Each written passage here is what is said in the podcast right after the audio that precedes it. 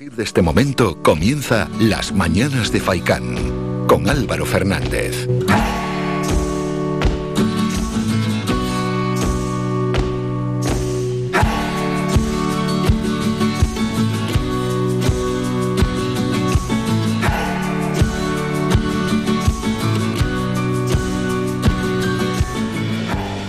¿Qué tal? Muy buenos días y bienvenidos a las mañanas de Faikán. Lunes 18 de abril dejamos atrás esta Semana Santa. Espero que a todos los oyentes les haya sido realmente satisfactorios, ¿no? Estos días que hemos tenido para buena parte también de nuestra audiencia han sido días laborales y para otros tanto días de vacaciones. Bueno, en cualquier caso queda atrás esta Semana Santa y toda la festividad religiosa también que ello conlleva, que a veces también parece que se nos olvida, ¿no? Que es una fiesta religiosa, ha habido diferentes actos aquí en nuestra isla y de ellos han participado un buen número de personas. ¿Qué queda?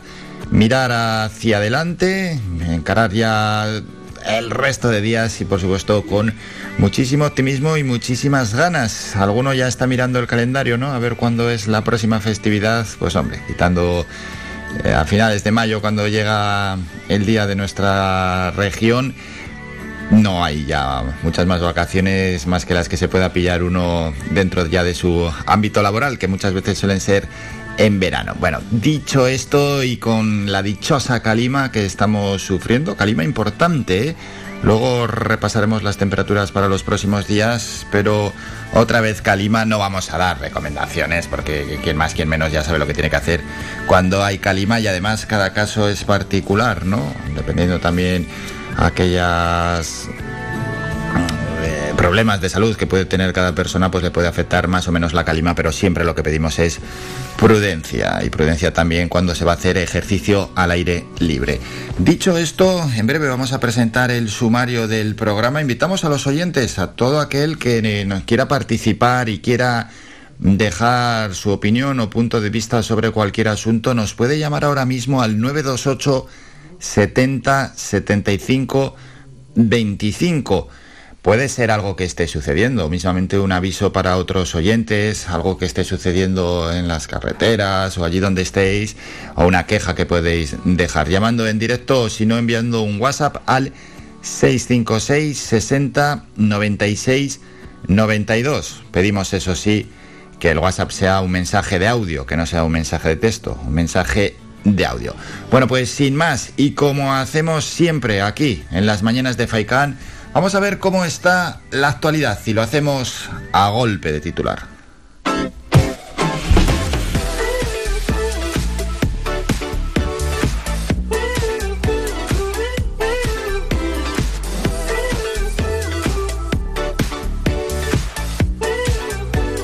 Tenemos estos titulares en estos momentos. El plan español para abaratar la luz exige limitar la exportación de la electricidad. La propuesta hispano-portuguesa presentada a Bruselas obliga a restringir las ventas de gas a Francia.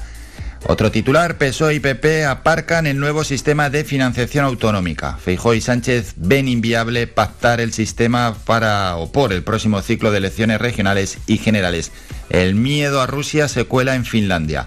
Los habitantes de la ciudad fronteriza de Imatra ven con desconfianza la cada vez más probable entrada de Helsinki en la OTAN.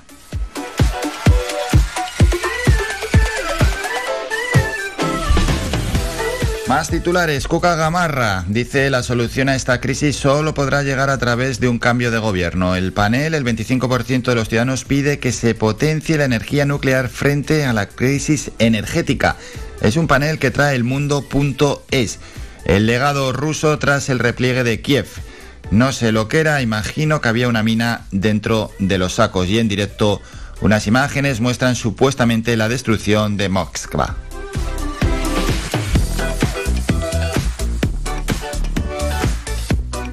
Otros titulares de este lunes 18 de abril. La Moncloa usa algoritmos para controlar la imagen de Sánchez. El programa de inteligencia artificial permite al aparato de comunicación del gobierno conocer en tiempo real cualquier alusión al presidente.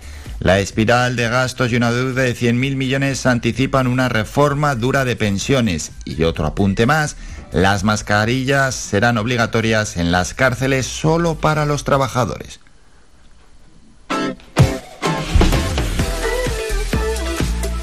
Y los últimos titulares de agencias del día son los siguientes. Zelensky critica el retraso en las entregas de armas de algunos de sus aliados. En directo, la guerra Rusia eleva a más de 850.000 los refugiados llegados desde Ucrania.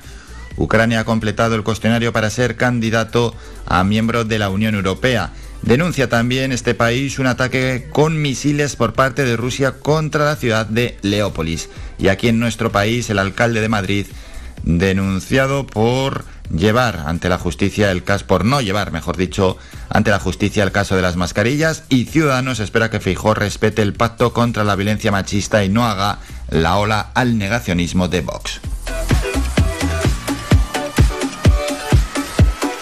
Así está la actualidad, le hemos presentado a golpe de titular, presentamos el programa en un minuto.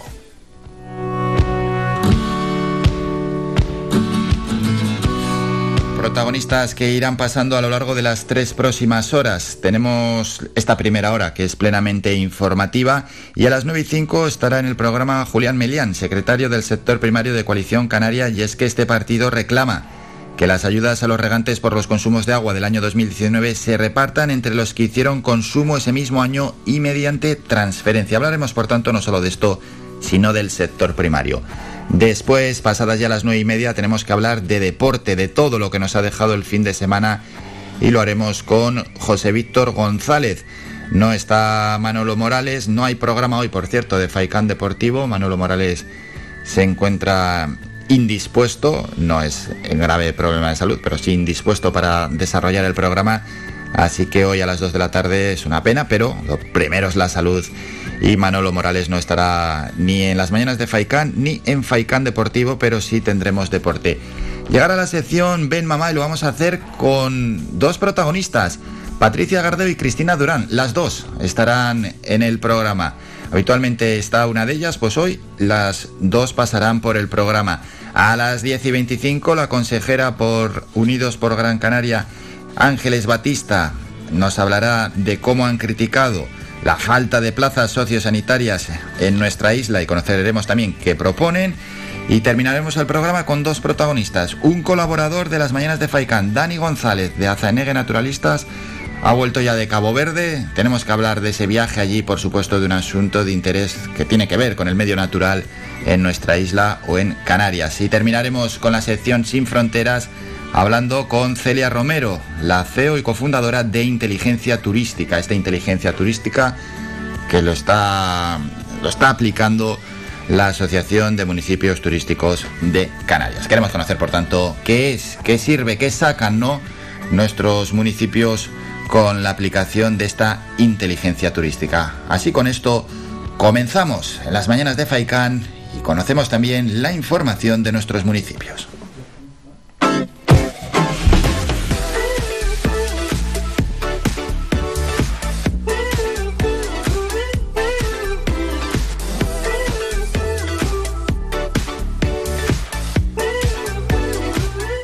Municipio a municipio empezamos hoy en el sur, en Mogán. El ayuntamiento ofrece un curso de buceador profesional básico que habilita la realización de trabajos subacuáticos de hasta 30 metros de profundidad en Canarias.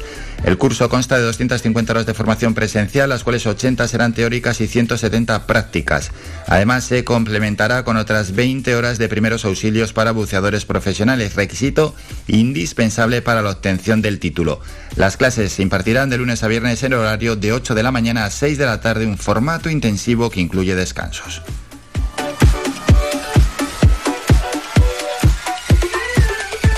Seguimos en el sur, en este caso en San Bartolomé de Tirajana, donde la alcaldesa Conchi Narváez mostró su satisfacción a raíz del anuncio realizado la semana pasada por la Consejería de Sanidad del Gobierno de Canarias declarando prioritarias las obras de ampliación, entre otras las del Centro de Salud de San Fernando de Maspalomas.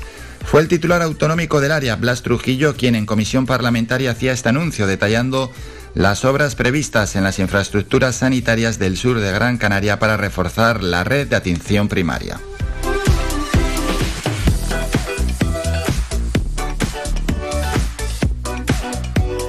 Pasamos a Las Palmas de Gran Canaria, donde la Unidad de Protección y Acompañamiento Local de la Policía Local, una unidad específica para la atención y el apoyo a personas en situación de vulnerabilidad, ha realizado en total 1.186 atenciones desde marzo del pasado año hasta la actualidad.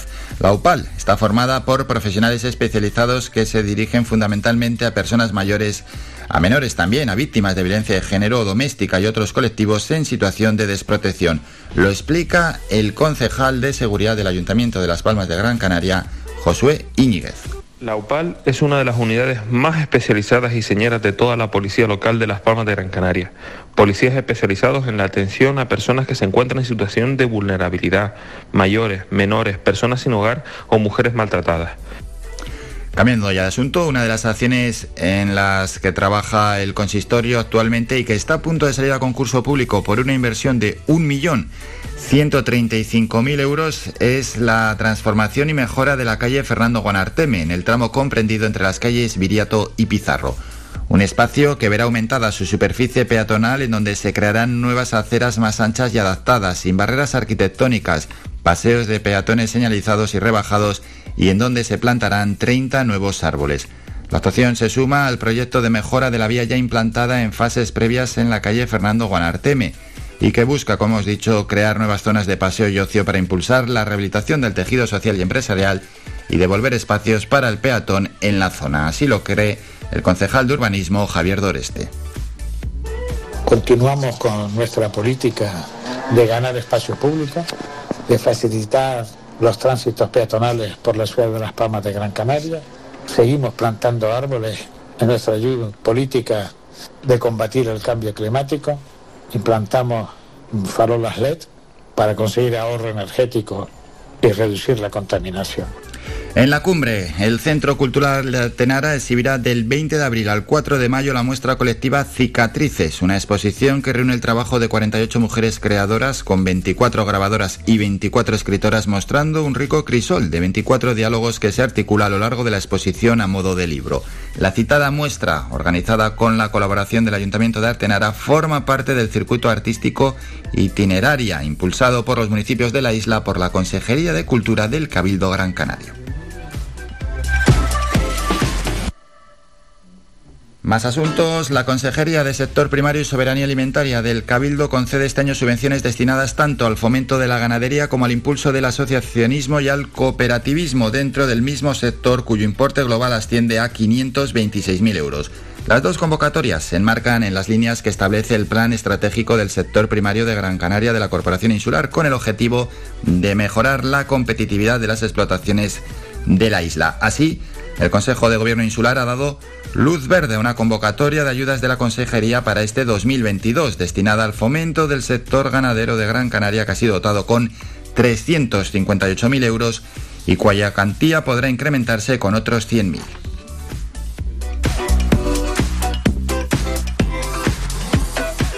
Más apuntes de ámbito general. El Cabildo ampliará la biblioteca insular con la incorporación a sus dependencias del Palacio Quintana de la Plaza de las Ranas, que adquirirá por 1.578.000 euros con el fin de asumir el incremento de las competencias y la gestión del servicio público cultural que la institución ofrece a la ciudadanía.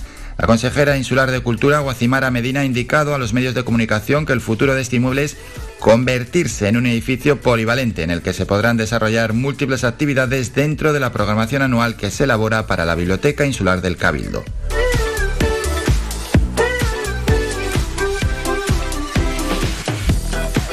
Y el último apunte, los ciudadanos de Gran Canaria han agotado en menos de un mes la línea de subvenciones que el Cabildo, a través del Consejo Insular de la Energía de Gran Canaria, presentó recientemente para la adquisición de ciclomotores eléctricos, bicicletas con sistema de asistencia al pedaleo y patinetes eléctricos para el ejercicio de 2022. Con estas novedosas ayudas, la primera institución insular buscaba facilitar a la población la compra de este tipo de vehículos que contribuyen al desarrollo de la movilidad sostenible de cero emisiones. Esta primera tanda de ayudas servirá para apoyar, por tanto, la compra de un total de 247 vehículos eléctricos de micromovilidad, entre los primeros solicitantes que reunieron las condiciones de la convocatoria. Por tipo de vehículos, se han presentado solicitudes para 23 ciclomotores, 115 bicicletas con motor eléctrico y 109 patinetes de dos ruedas en línea con manillar.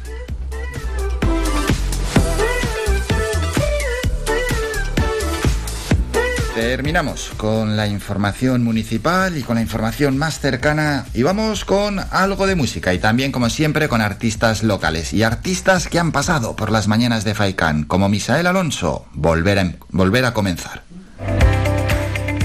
Síguenos en nuestras redes sociales. Estamos en Facebook, Twitter e Instagram. Búscanos como Radio Faikán FM y descubre todas nuestras novedades.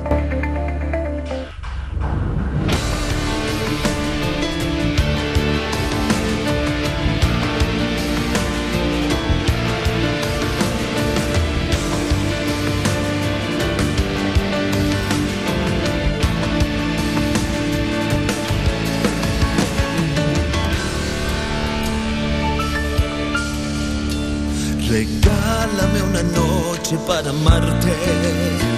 Contágiame de besos y valor. Inunda de caricias mi memoria. Que en esta historia solo hay hueco para dos. Volver a comenzar es hoy mi reto.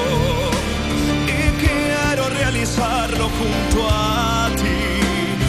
Ayúdame a lograrlo, te lo Contigo yo quiero llegar al fin. Créeme,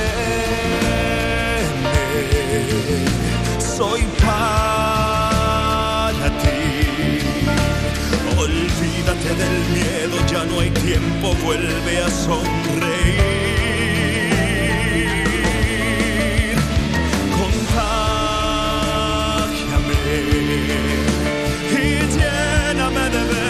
para amarte. Procuraré guardar cada momento. La soledad no volverá a vivir en mí. Cúbreme. Que aquel reloj que vio pasar el tiempo hoy deja de mostrar viejos recuerdos de aquellas noches que viví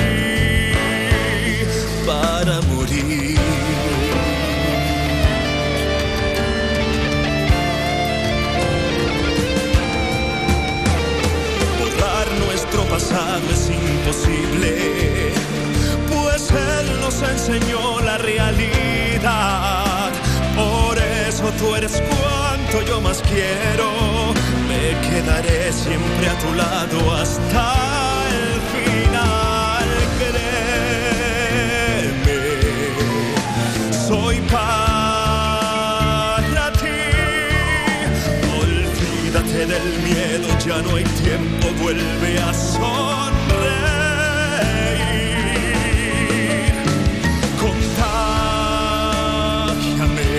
Y lléname de besos para amarte. Procuraré guardar cada momento, la soledad no volverá a vivir en mí. Cúbreme, que aquel reloj que vio pasar el tiempo hoy deja de mostrar viejos recuerdos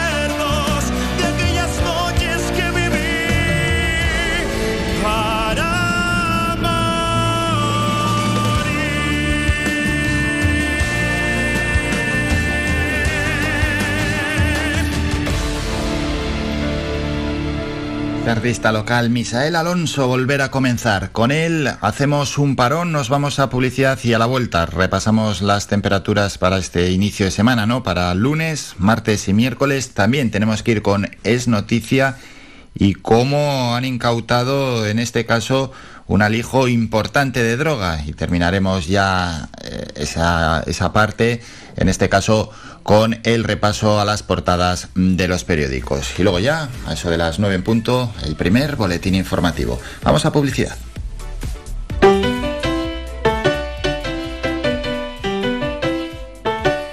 Estás escuchando Faikan Red de emisoras Gran Canaria.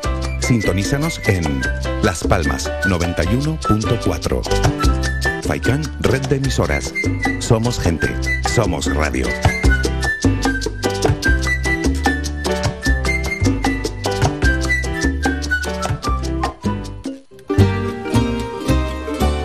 Al asador Mesón Miraflor y descubre nuestras comidas caseras y carnes a la brasa con un amplio abanico de opciones en chuletones frescos y madurados, como el chuletón de Ávila madurado y vaca rubia gallega, sin olvidarnos de los postres caseros, especialistas en tartas.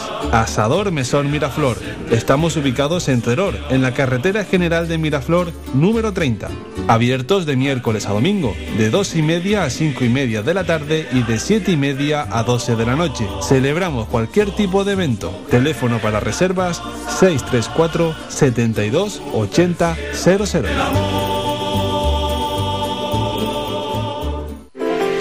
Conoce Valle Seco, conoce sus comercios, apoyando a nuestro tejido empresarial. Tiendas, bares, mercado, profesionales, empresas, restaurantes, bazares, turismo rural, barberías, peluquerías, siempre han estado aquí, en Valle Seco.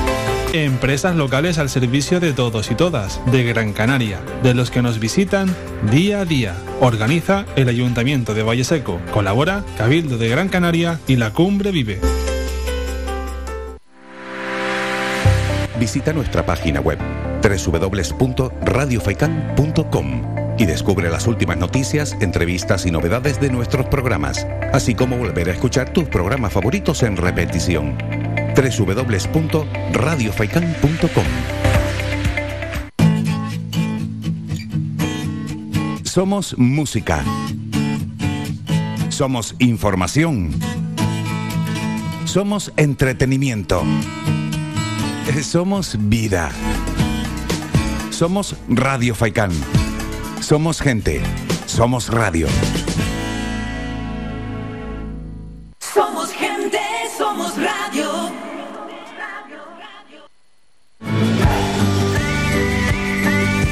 Escuchas Las Mañanas de Faikán con Álvaro Fernández.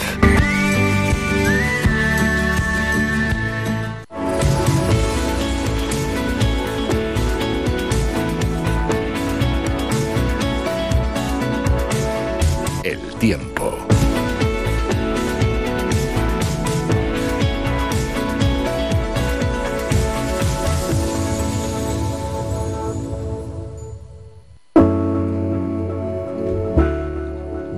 Momento ya para el repaso de las temperaturas para los próximos días. Para este inicio de semana empezamos en Las Palmas de Gran Canaria, donde bueno, tenemos esta calima que nos ha acompañado desde el final de la Semana Santa y nos sigue acompañando. Y en caso de anulando la calima, lo que dice la Agencia Estatal de Meteorología es lo siguiente. Para hoy cielos totalmente despejados con unas máximas de 25 grados en la capital. Mañana se esperan nubes con 17 de mínima y 21 grados de máxima. El viento soplará de procedencia norte con esas rachas entre 20 y 30 kilómetros hora. En Telde más de lo mismo, con unas máximas para hoy de 27 grados y ya mañana bajan las temperaturas. Se esperan cielos cubiertos con 16 de mínima y 21 grados de máxima. Pasamos al este y sureste de nuestra isla. Para hoy, bueno, sigue la calima y las temperaturas máximas casi y cercanas a los 30 grados para hoy. Mañana ya bajan algo las temperaturas, cielos despejados con mínimas de 16, máximas de 22 y para el miércoles unas temperaturas similares, eso sí, con algo más de nubosidad y ese riesgo de aviso costero por parte de la Agencia Estatal de Meteorología. Pasamos a la zona oeste donde pues también hay calima, pero nos espera nubosidad. Las temperaturas máximas hoy por encima de los 30 grados y para los próximos días las temperaturas en la zona oeste mínimas de 16, máximas de 27 grados. En el sur de nuestra isla también calima y las temperaturas máximas para hoy en torno a los 33 grados. Mañana y el miércoles mínimas de 18-19 grados y las temperaturas máximas para los próximos días se van a situar en los 27 grados. Terminamos en la cumbre con unas temperaturas máximas para hoy de 28 grados y ya para los dos próximos días desciende bastante la temperatura en la cumbre de Gran Canaria. Esas mínimas de 10-12 grados y las máximas se van a situar en torno a los 18 grados.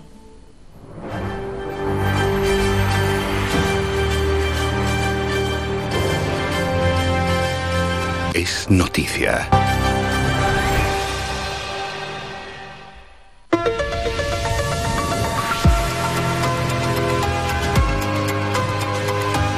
Y es noticia, ojo, cómo pillaron hace unos días a un pesquero cargado con 2.900 kilos de cocaína. Se detuvo lógicamente a sus cinco tripulantes. La operación denominada Capirote Pitea Sacerico y dirigida por la Fiscalía Antidroga de la Audiencia Nacional se llevó a cabo el 13 de abril a unas 300 millas náuticas al sur de las islas, si bien hubo que trasladar el pesquero de unos 20 metros de eslora y se completó este pasado sábado con su llegada al puerto de Las Palmas.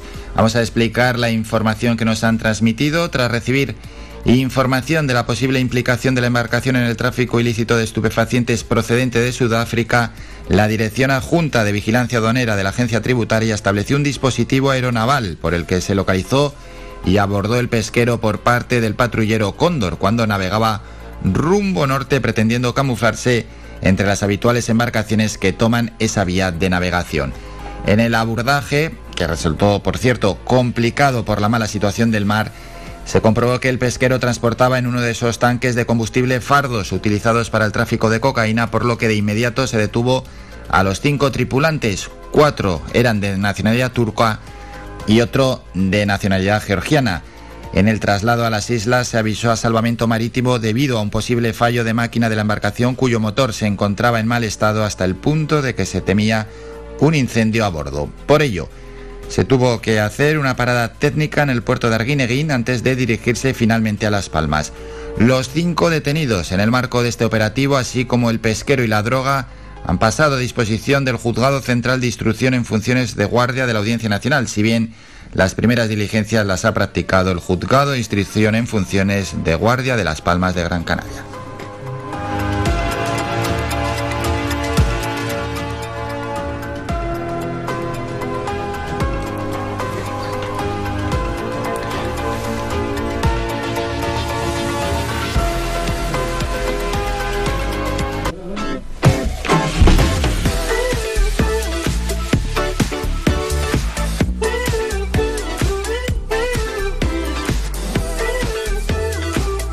Y rápidamente, antes de irnos a publicidad, repasamos las portadas de los periódicos en este 18 de abril. Empezamos por los periódicos de tirada general. Vamos con El País, foto de portada, guerra en Europa, día 53. El primer ministro ucranio asegura que combatirán hasta el final mientras Rusia lanza una decena de misiles sobre Kharkov. Titular del país, propuesta de la excepción ibérica. El plan español para abaratar la luz exige limitar la exportación de electricidad. Bruselas teme que esa restricción rompa la unidad de mercado europeo.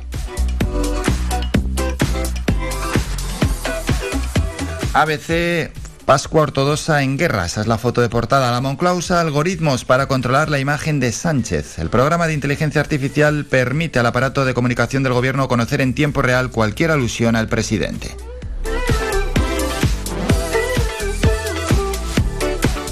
El mundo foto para la destrucción y cadáveres en Mariupol. Los últimos de Mariupol lucharemos hasta el final. Soldados ucranios parapetados en una acería rechazan el ultimátum ruso, rendirse o morir. Cuca Gamarra, secretaria general del PP en el mundo, asegura esta crisis solo se puede solucionar con un cambio de gobierno.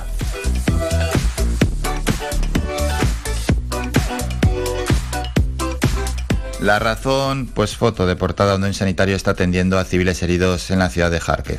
El PP de Feijó saca 24 escaños al PSOE de Sánchez. Encuesta de NC Report para La Razón. Crece en más de 200.000 votos y logra 123-125 escaños y los socialistas bajan a 99 o 101. Vox aguanta con 53-55 diputados y Unidas Podemos se queda entre 25 y 27 diputados.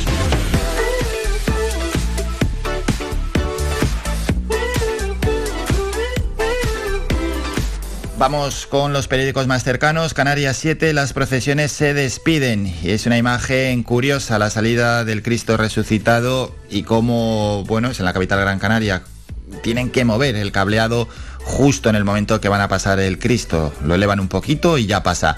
La Universidad de Las Palmas de Gran Canaria adecuará las contrataciones de docentes a las nuevas titulaciones. La calima se espesa y el calor se extrema con máximas de 35 grados.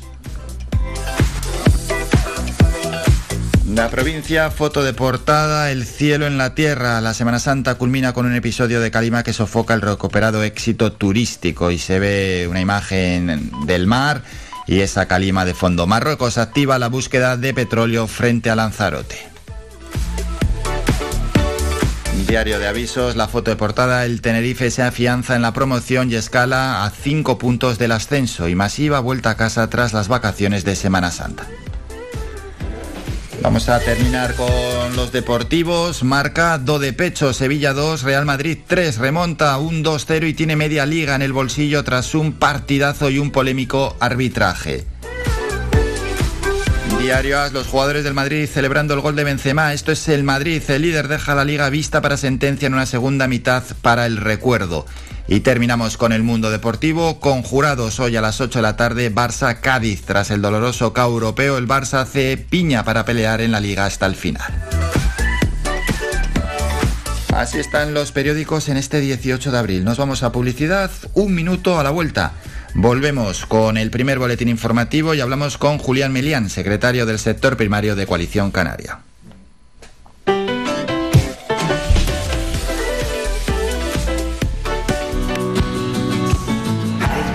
Gran Canaria. Sintonízanos en Las Palmas 91.4. Faikán Red de Emisoras. Somos gente. Somos radio.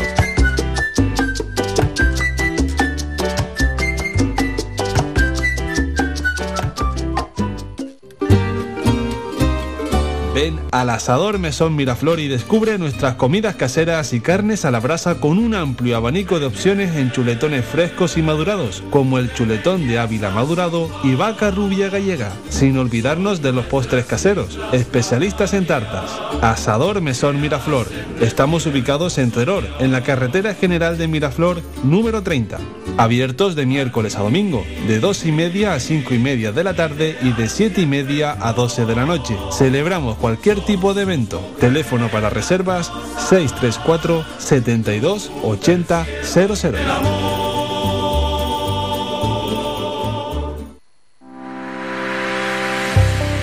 Descarga gratis nuestra app oficial Faikan Red de Emisoras y escúchanos en directo, además de todos nuestros programas en repetición, imágenes, vídeos y noticias. Disponible ya en Google Play y Apple Store.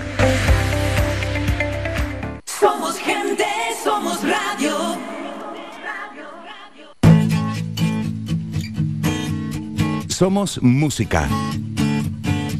Somos información. Somos entretenimiento. Somos vida. Somos Radio Faikán. Somos gente. Somos radio.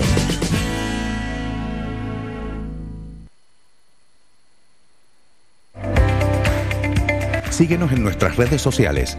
Estamos en Facebook, Twitter e Instagram. Búscanos como Radio Faikán FM y descubre todas nuestras novedades.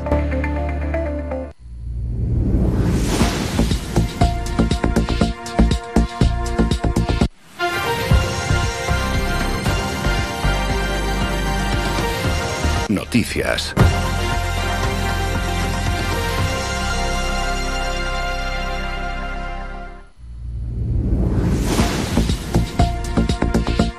Momento ya para el primer boletín informativo y para las noticias más cercanas. Empezamos en San Bartolomé de Tirajana, donde la alcaldesa Conchi Narváez mostró su satisfacción a raíz del anuncio realizado la semana pasada por la Consejería de Sanidad del Gobierno de Canarias, declarando prioritarias las obras de ampliación, entre otras las del Centro de Salud de San Fernando de Maspalomas. Fue el titular autonómico del área, Blas Trujillo, en quien en comisión parlamentaria hacía este anuncio detallando las obras previstas en las infraestructuras sanitarias del sur de Gran Canaria para reforzar la red de atención primaria. Mientras en Mogán el ayuntamiento ofrece un curso de buceador profesional básico que habilita la realización de trabajos subacuáticos de hasta 30 metros de profundidad en Canarias. El curso consta de 250 horas de formación presencial, las cuales 80 serán teóricas y 170 prácticas. Además, se complementará con otras 20 horas de primeros auxilios para buceadores profesionales, requisito indispensable para la obtención del título. Las clases se impartirán de lunes a viernes en horario de 8 de la mañana a 6 de la tarde. Pasamos a Las Palmas de Gran Canaria, donde la Unidad de Protección y Acompañamiento Local de la Policía Local, una unidad específica para la atención y el apoyo a personas en situación de vulnerabilidad, ha realizado en total 1.186 atenciones desde marzo del pasado año hasta la actualidad. La UPAL está formada por profesionales especializados que se dirigen fundamentalmente a personas mayores, menores, víctimas de violencia de género doméstica y otros colectivos en situación de desprotección. Lo explica el concejal de seguridad Josué Íñiguez. La UPAL es una de las unidades más especializadas y señeras de toda la policía local de Las Palmas de Gran Canaria. Policías especializados en la atención a personas que se encuentran en situación de vulnerabilidad, mayores, menores, personas sin hogar o mujeres maltratadas.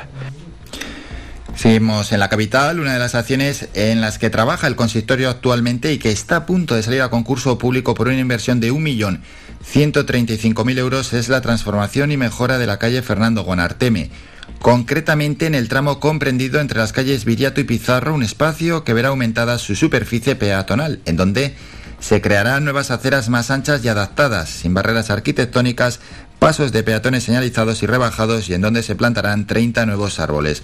La actuación se suma al proyecto de mejora de la vía ya implantada en fases previas en la calle Fernando Guanarteme y que aseguran desde el ayuntamiento busca crear nuevas zonas de paseo y ocio para impulsar la revitalización del tejido social y empresarial y devolver espacios para el peatón en la zona. Así lo cree el concejal de urbanismo Javier Doreste.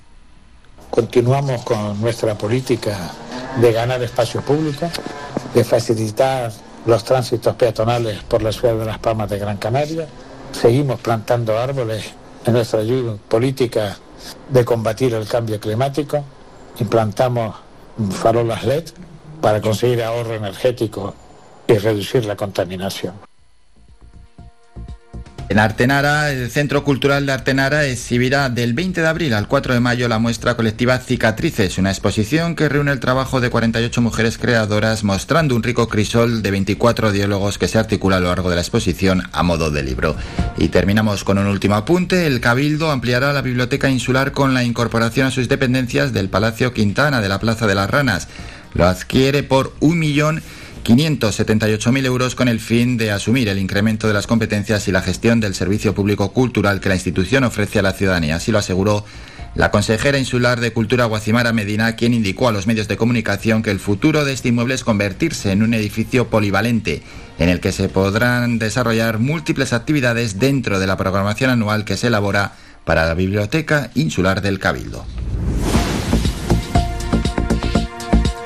Terminamos con la información más cercana, regresamos a las 10 con un nuevo boletín informativo.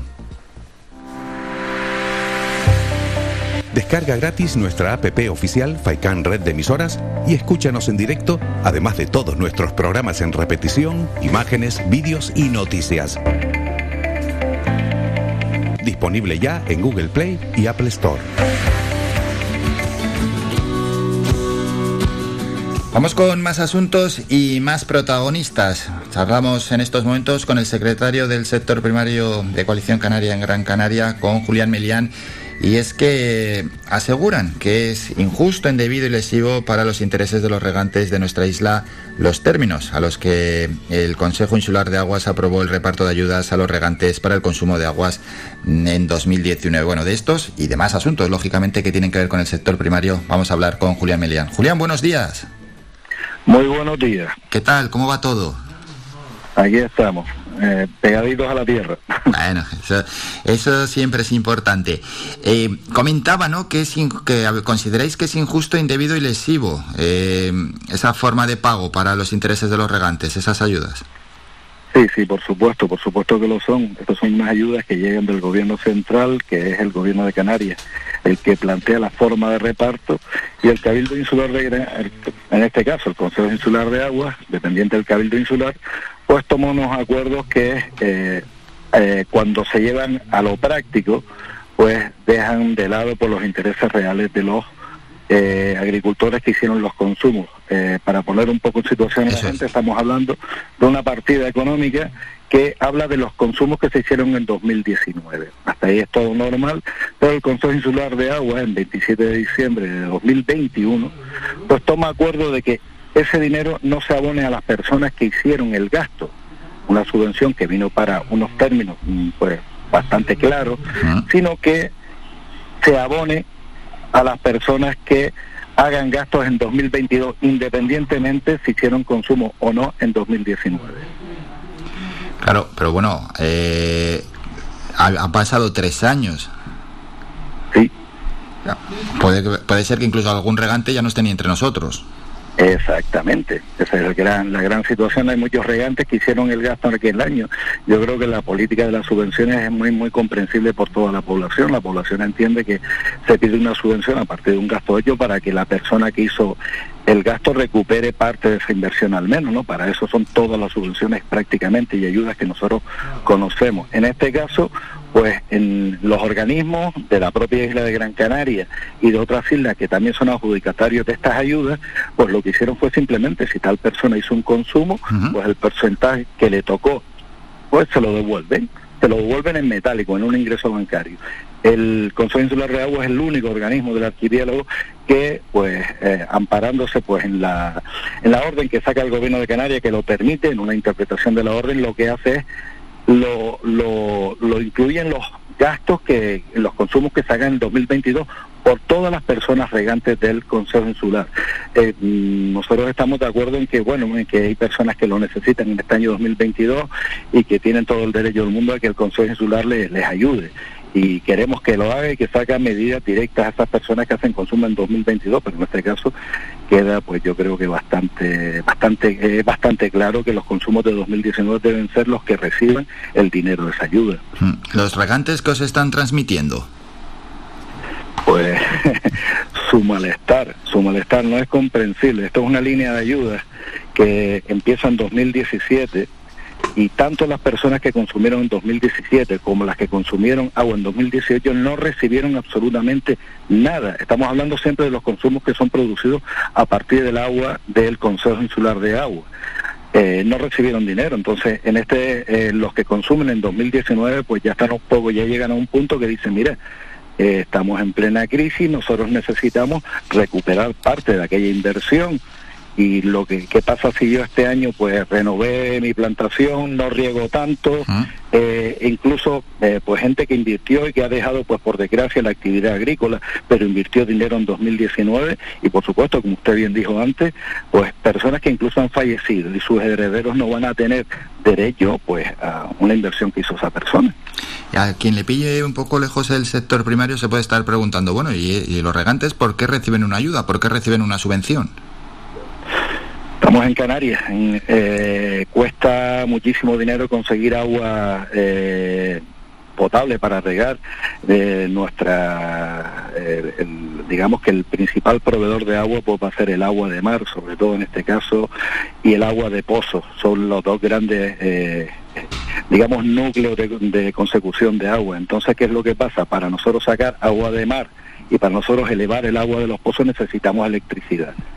Entonces, ahí el gobierno de España, a través de, a través de la iniciativa que parte desde 2015 por parte de un grupo de agricultores, ha llegado, llegó a comprender en 2017 que era una necesidad diferenciadora del territorio peninsular, con lo cual se, se, lanza este, esta línea de ayuda que lo que va a permitir es que el agua elevada, tanto desde el mar como desde los pozos, sea más económica para el río agrícola. Aún así estamos muy, muy por encima del valor de agua de mercado, por ejemplo, en península, pero bueno, desde luego esto ha sido una ayuda para las personas que lo han ido recibiendo de la de los eh, de las comunidades de regantes que han que han repartido el dinero y en otras islas incluso de los consejos insulares de otras islas pues eh, ha sido una ayuda importantísima para los bolsillos porque esto es una ayuda que nació en origen y en otras partes y en, y en otros eh, consejos reguladores de agua, pues eh, es dinero directo que va al bolsillo del agricultor. En este caso, el Consejo Insular lo que hace es una interpretación y se hacen unos abonos a consumo,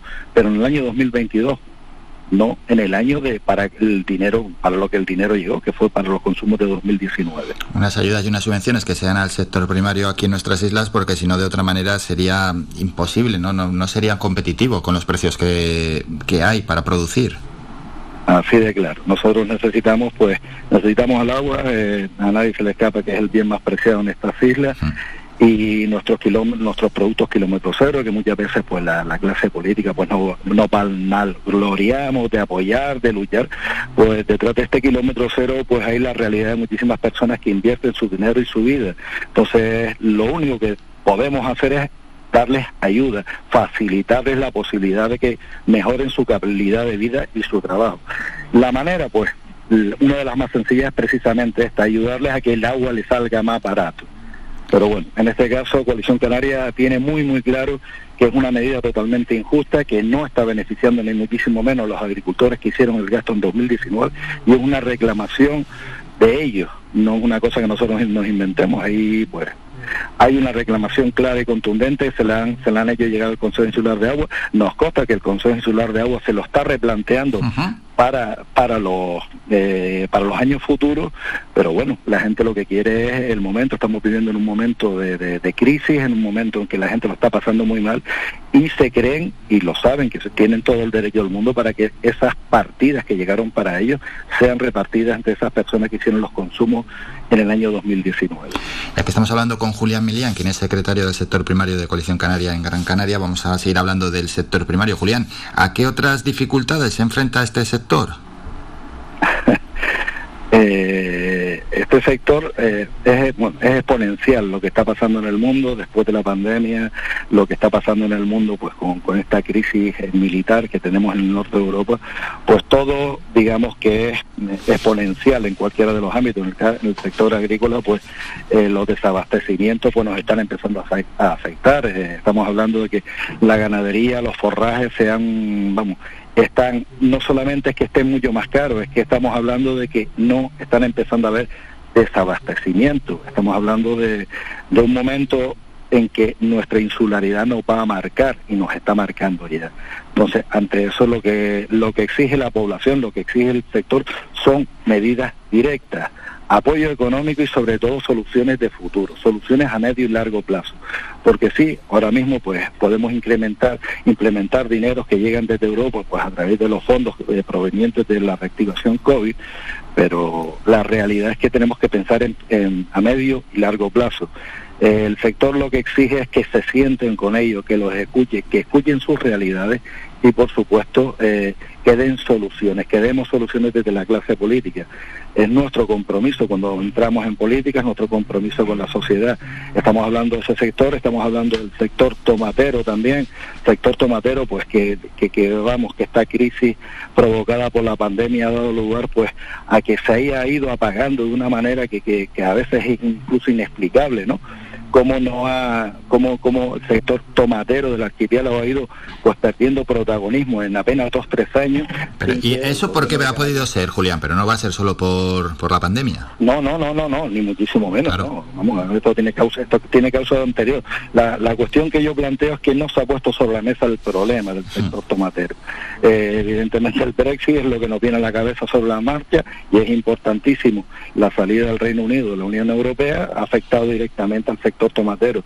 Pero detrás de ese problema macro están los problemas micro, los problemas de las familias, de los agricultores, de las cooperativas. Y no se ha afrontado, no se ha afrontado de manera frontal. Está afrontado de lado con ciertas ayudas, pero bueno, ya en los últimos tiempos pues los, los productores, los agricultores, que muchos de ellos son pues agricultores pues prácticamente de media, pues están sintiendo como no se les escucha, no se está cerca de ellos. Mm. Eh, vamos, es una, es una evidencia que nos llega y que nosotros hemos intentado, pues a través de nuestros parlamentarios, hacérselo llegar al gobierno de Canarias que no le ha dado soluciones ni muchísimo menos. Bueno, el sector primario es una forma de diversificar nuestra economía y por ello te quiero preguntar, porque todo aquel que quiera iniciarse en este sector, un sector que no es fácil, lógicamente, pero ¿cómo tiene al alcance de su mano ese asesoramiento, esa financiación, esa viabilidad, ¿no? Para que su negocio que tenga relación con el sector primario pueda desarrollarse. Es diversificar nuestra economía, es trabajar por nuestro paisaje, es trabajar incluso por nuestra historia. Y nuestra historia también es economía, porque eh, como los oyentes y usted bien sabe, pues cada vez más nosotros diversificamos nuestra el sector turístico, cada vez llega más gente buscando pues no solamente sol y playa, sino también eh, gastronomía, eh, viene buscando también pues paisaje. Entonces todo eso lo aporta el sector primario.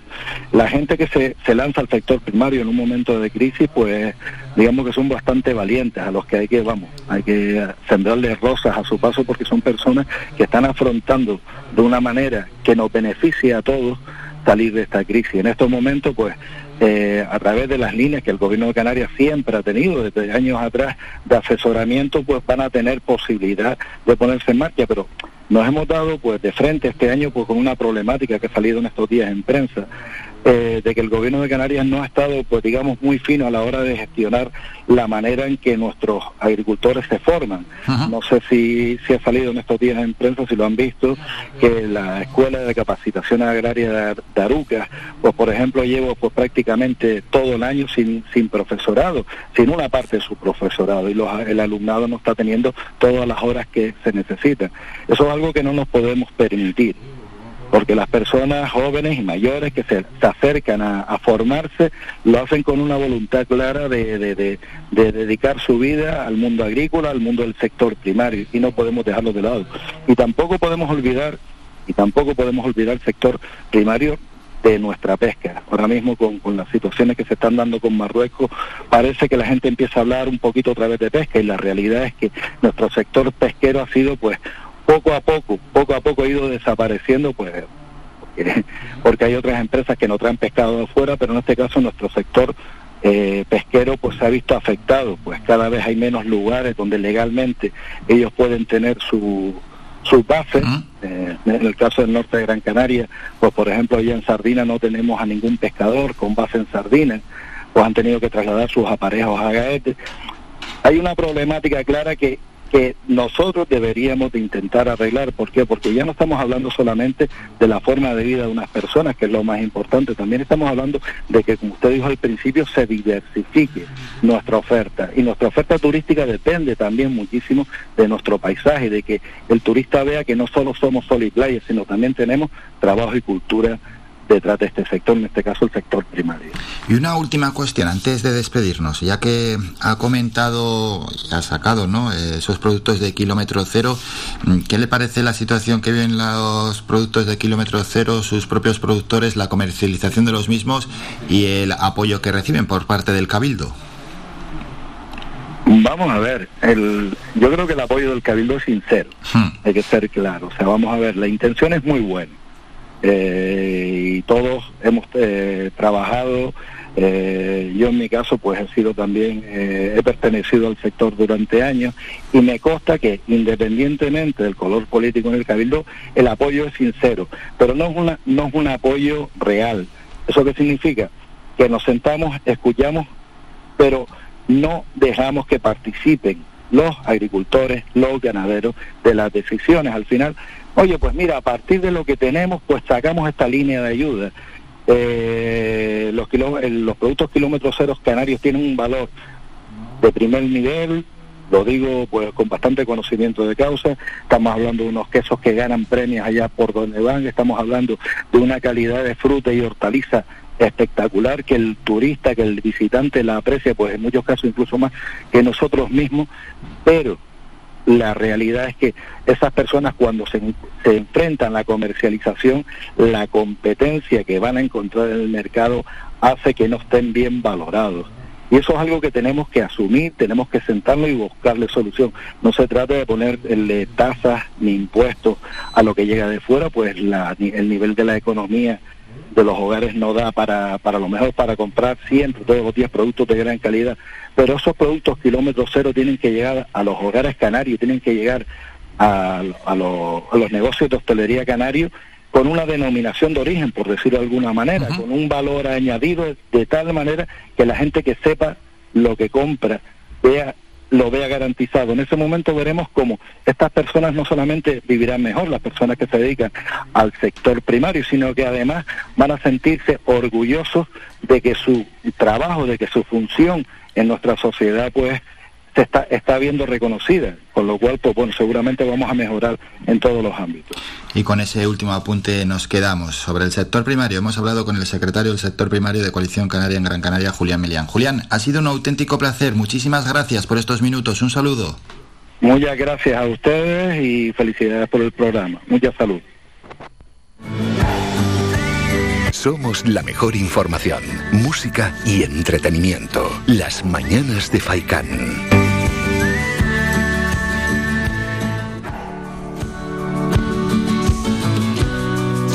programa sigue y tenemos que ir con más contenidos informativos. Vamos a hacer un descanso porque, bueno, pues hay que tomar un poquito de agua, parar y ya preparar lo siguiente que será el kiosco digital, es decir, la, información de los principales medios digitales que tenemos en nuestro país. De momento no ha vuelto Juan Cruz Peña, sigue con ese permiso de paternidad. Después escucharemos algo de música y nos iremos a Twitter para posteriormente hablar con José Víctor González sobre deporte. Hoy no está Manolo Morales, está indispuesto, es un pequeño problema de salud, no es eh, nada importante. No hay Faicán Deportivo, el programa de deportes de esta radio, de esta casa, que siempre es de lunes a viernes desde las 2 de la tarde, pero el deporte lo vamos a desarrollar y lo vamos a hacer hoy en unos minutos a eso de las 10 menos 20 de la mañana con José Víctor González, que ya es bastante decir, ¿eh? Un minuto y volvemos con estos asuntos.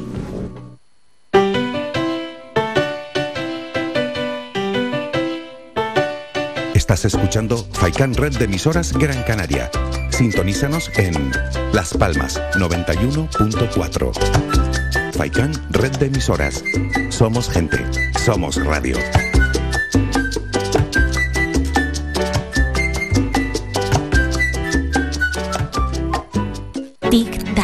2030 está a la vuelta de la esquina. Queremos un mundo más justo, con menos desigualdades, un mundo multicolor en el que reine el verde, más trabajo digno. Necesitamos ideas que puedan volar. Somos Tic Tacers, la nueva generación. Entra en canarias2030.org y participa. Gobierno de Canarias. Conoce Valle Seco, conoce sus comercios, apoyando a nuestro tejido empresarial. Tiendas, bares, mercado, profesionales, empresas, restaurantes, bazares, turismo rural, barberías, peluquerías, siempre han estado aquí, en Valle Seco. Empresas locales al servicio de todos y todas, de Gran Canaria, de los que nos visitan día a día. Organiza el Ayuntamiento de Valle Seco. Colabora Cabildo de Gran Canaria y la Cumbre Vive. Descarga gratis nuestra app oficial Faikan Red de Emisoras y escúchanos en directo, además de todos nuestros programas en repetición, imágenes, vídeos y noticias. Disponible ya en Google Play y Apple Store.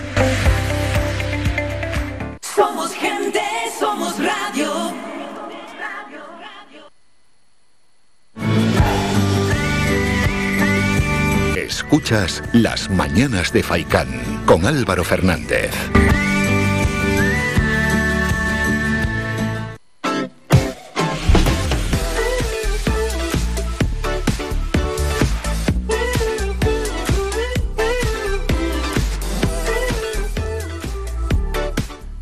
De vuelta ya de la publicidad, vamos con el repaso en este caso a los principales medios digitales de nuestro país, lo que conocemos siempre como el kiosco digital, actualidad pura y dura.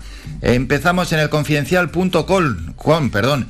Rubiales pactó con Piqué un pelotazo de 24 millones por la Supercopa en Arabia. Os quedéis 6 kilos. Conversaciones, documentos y audios revelan que el presidente de la Federación Española de Fútbol y el defensa de Barcelona se aliaron para cobrar una comisión multimillonaria por celebrar la Supercopa en territorio saudí. Vamos con el español.com que trae lo siguiente. Juanma Moreno tendría más escaños que toda la izquierda. Podría gobernar sin Vox. Eh, sondeo sociométrica el español lograría 46 si el PP y Ciudadanos concurren por separado y 49 si van juntos. Los atrincherados en la siderurgia de Azovstal no se rinden. Mariupol no ha caído, dicen. El diario.es tiene lo siguiente, viene con una encuesta, el PP de Feijó remonta y supera un PSOE que se deja más de tres puntos. Los partidos afrontan un final de legislatura marcado por una crisis económica de futuro incierto. Otros apuntes, al menos seis muertos en un ataque ruso a Leópolis según las autoridades locales. Vamos con público.es, reforma fiscal, ley mordaza de vivienda y de familias, los compromisos pendientes del gobierno en la familia de la en el final, perdón, de la legislatura. Moreno afronta su hora de la verdad sin hacerles feos a Vox. La indecisión de Feijó para arreglar su sucesión paraliza al gobierno gallego y calma tensa en el PP valenciano después del Congreso. OKDiario.com viene con lo siguiente. El Tribunal de Cuentas investiga el reparto de fondos del plan de Montero contra la violencia de género. Sánchez se olvida de Podemos y quiere reeditar la coalición con la que mm, representa a Yolanda Díaz.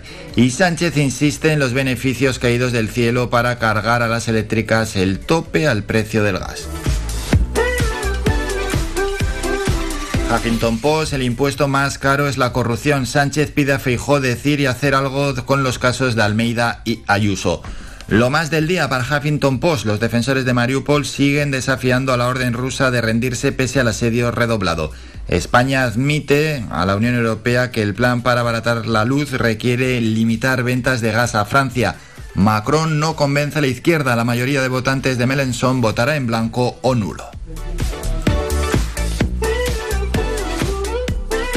Terminamos con dos periódicos económicos. En este caso es el economista.es. Hacienda dispara la tasación un 68% por encima del valor de la casa. Los cambios introducidos en la ley antifraude que formaliza las elevadas valoraciones que usa la agencia tributaria para luego girar impuestos causa ya efectos en la valoración de las viviendas. Y en cinco días, lo siguiente, Sánchez confirma que el gobierno revisará la baja la previsión de crecimiento pero que aún será robusto. Tensión en el mercado de petróleo ante el riesgo de nuevas sanciones al crudo ruso. El PIB de China creció un 4,8% en el primer trimestre. Hasta aquí el kiosco digital. Faikan, red de emisoras. Somos gente, somos radio.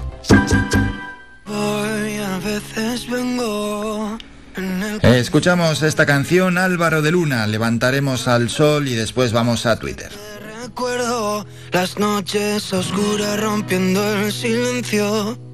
No sé si vas a tomarme en serio, pero es que quiero perderme en tu pelo y sentir tu aliento. Si me desvelo,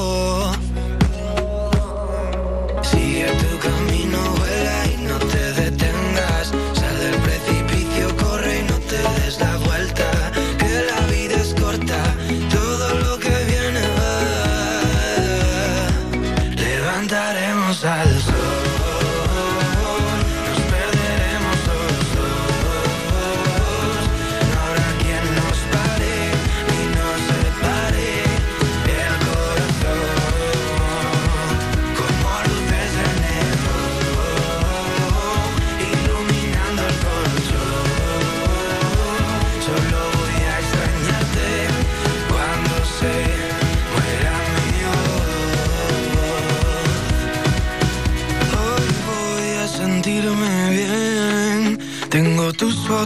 en la pared y no me importa si perdí algún tren. Yo solo quiero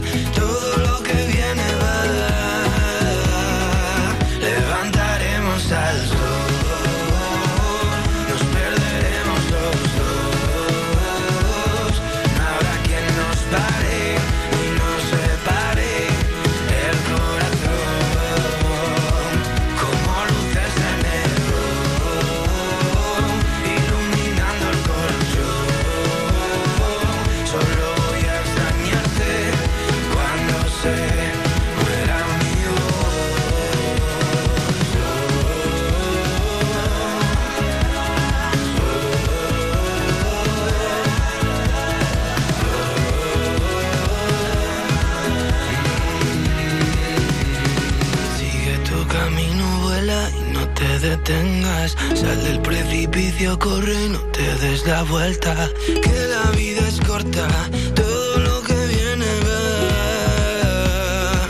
Levantaremos al sol.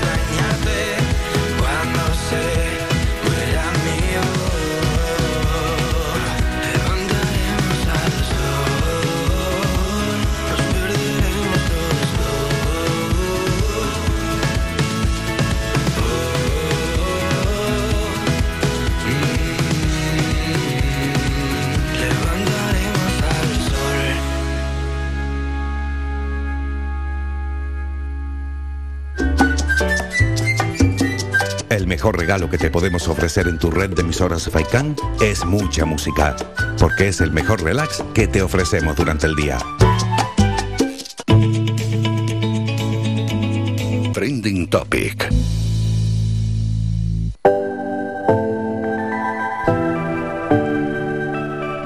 Y terminamos esta primera hora de información en Twitter y además, bueno, las principales tendencias, muchas tienen que ver con fútbol. La primera es Camavinga, a ver qué dicen de Camavinga. Cundé, orgullo de Nervión. Quizás Camavinga hubiera merecido la roja, pero no nos podemos enfocar en esto después de nuestra segunda parte. Miguel Blázquez, Iván Rakitic, el arbitraje fue en contra nuestra. Camavinga debió ser expulsado. Bueno, pues los tweets van en relación a esa expulsión o no de Camavinga, no se lo expulsó y los sevillistas lógicamente piden esa expulsión. Rubiales también es noticia con esa información que trae el confidencial. Antes lo hemos dicho, Rubiales pactó con Piqué un pelotazo de 24 millones por la Supercopa en Arabia. Os quedáis 6 kilos. Información que en estos momentos trae el confidencial. Otros asuntos, feliz lunes. Supercopa, tiene que ver también con lo de Rubiales y la Supercopa en Arabia. Burger King, dice el correo, Burger King retira una campaña que usaba frases de la Biblia para promocionarse. La compañía ha pedido disculpas. Aseguran, nuestra intención no era ofender. También es tendencia Drag Race 4 y lo que se dijo en ese nuevo episodio, Federación, RFE, por lo de Rubiales Pedro Sánchez ESP, vamos a ver lo que dicen de Pedro Sánchez en espejo público. Bueno, pues el PSOE, bueno, tampoco vamos a estar aquí, que es lo que ha dicho en espejo público, porque esto es publicidad pura y dura. Y Pedro Sánchez también en su cuenta, vamos, es que lo está copando casi todo el PSOE para sacar partido a esa entrevista con Susana Griso. Otros asuntos y ya terminamos, tienen que ver con fútbol, con Dogbia, Florentino, el Chiringuito, el Bar, el Sporting y bueno, algo que no tenga que ver con fútbol, Coachella. Los tweets sobre el festival también son tendencia en estos momentos. Una vez hecho esto, terminamos con esta primera hora de información, aunque ahora vamos a continuar informando, pero de otra manera. Nos toca hablar de deporte. Lo vamos a hacer con nuestro compañero José Víctor González. Lo haremos a la vuelta de publicidad.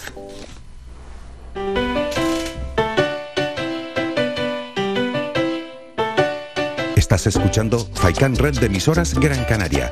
Sintonízanos en Las Palmas 91.4. Faikan Red de Emisoras.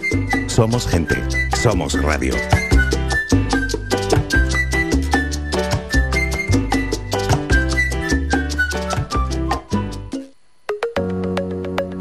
sí al empleo, al desarrollo económico, a la sostenibilidad, a las energías alternativas, a las experiencias internacionales. La Mancomunidad del Sureste de Gran Canaria organiza el Seminario Internacional de Comarcas Sostenibles 2022 días 27 y 28 de abril, Teatro Víctor Jara, vecindario, asistencia libre y gratuita. Más información en www.seminariocomarcasostenibles.com. Sureste Sostenible, Agüimes, Ingenio y Santa Lucía.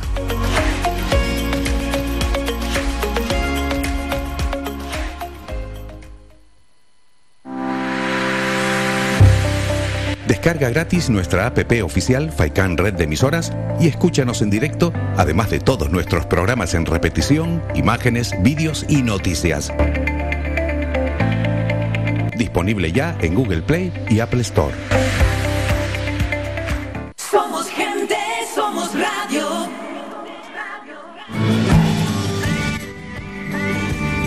Somos música.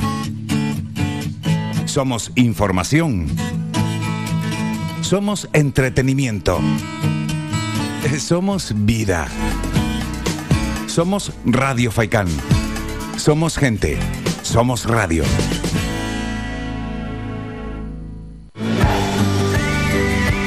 amigos, soy Álvaro Fernández y les espero cada mañana en el magazine Las Mañanas de Faikan. Todas las semanas, de lunes a viernes, desde las 8 y media hasta las 11 y media de la mañana, repasamos con nuestro amplio equipo de colaboradores toda la actualidad y temas de interés de Gran Canaria.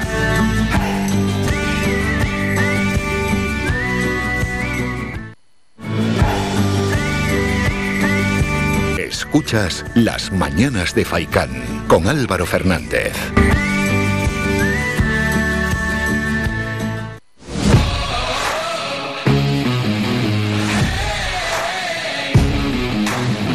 Actualidad deportiva.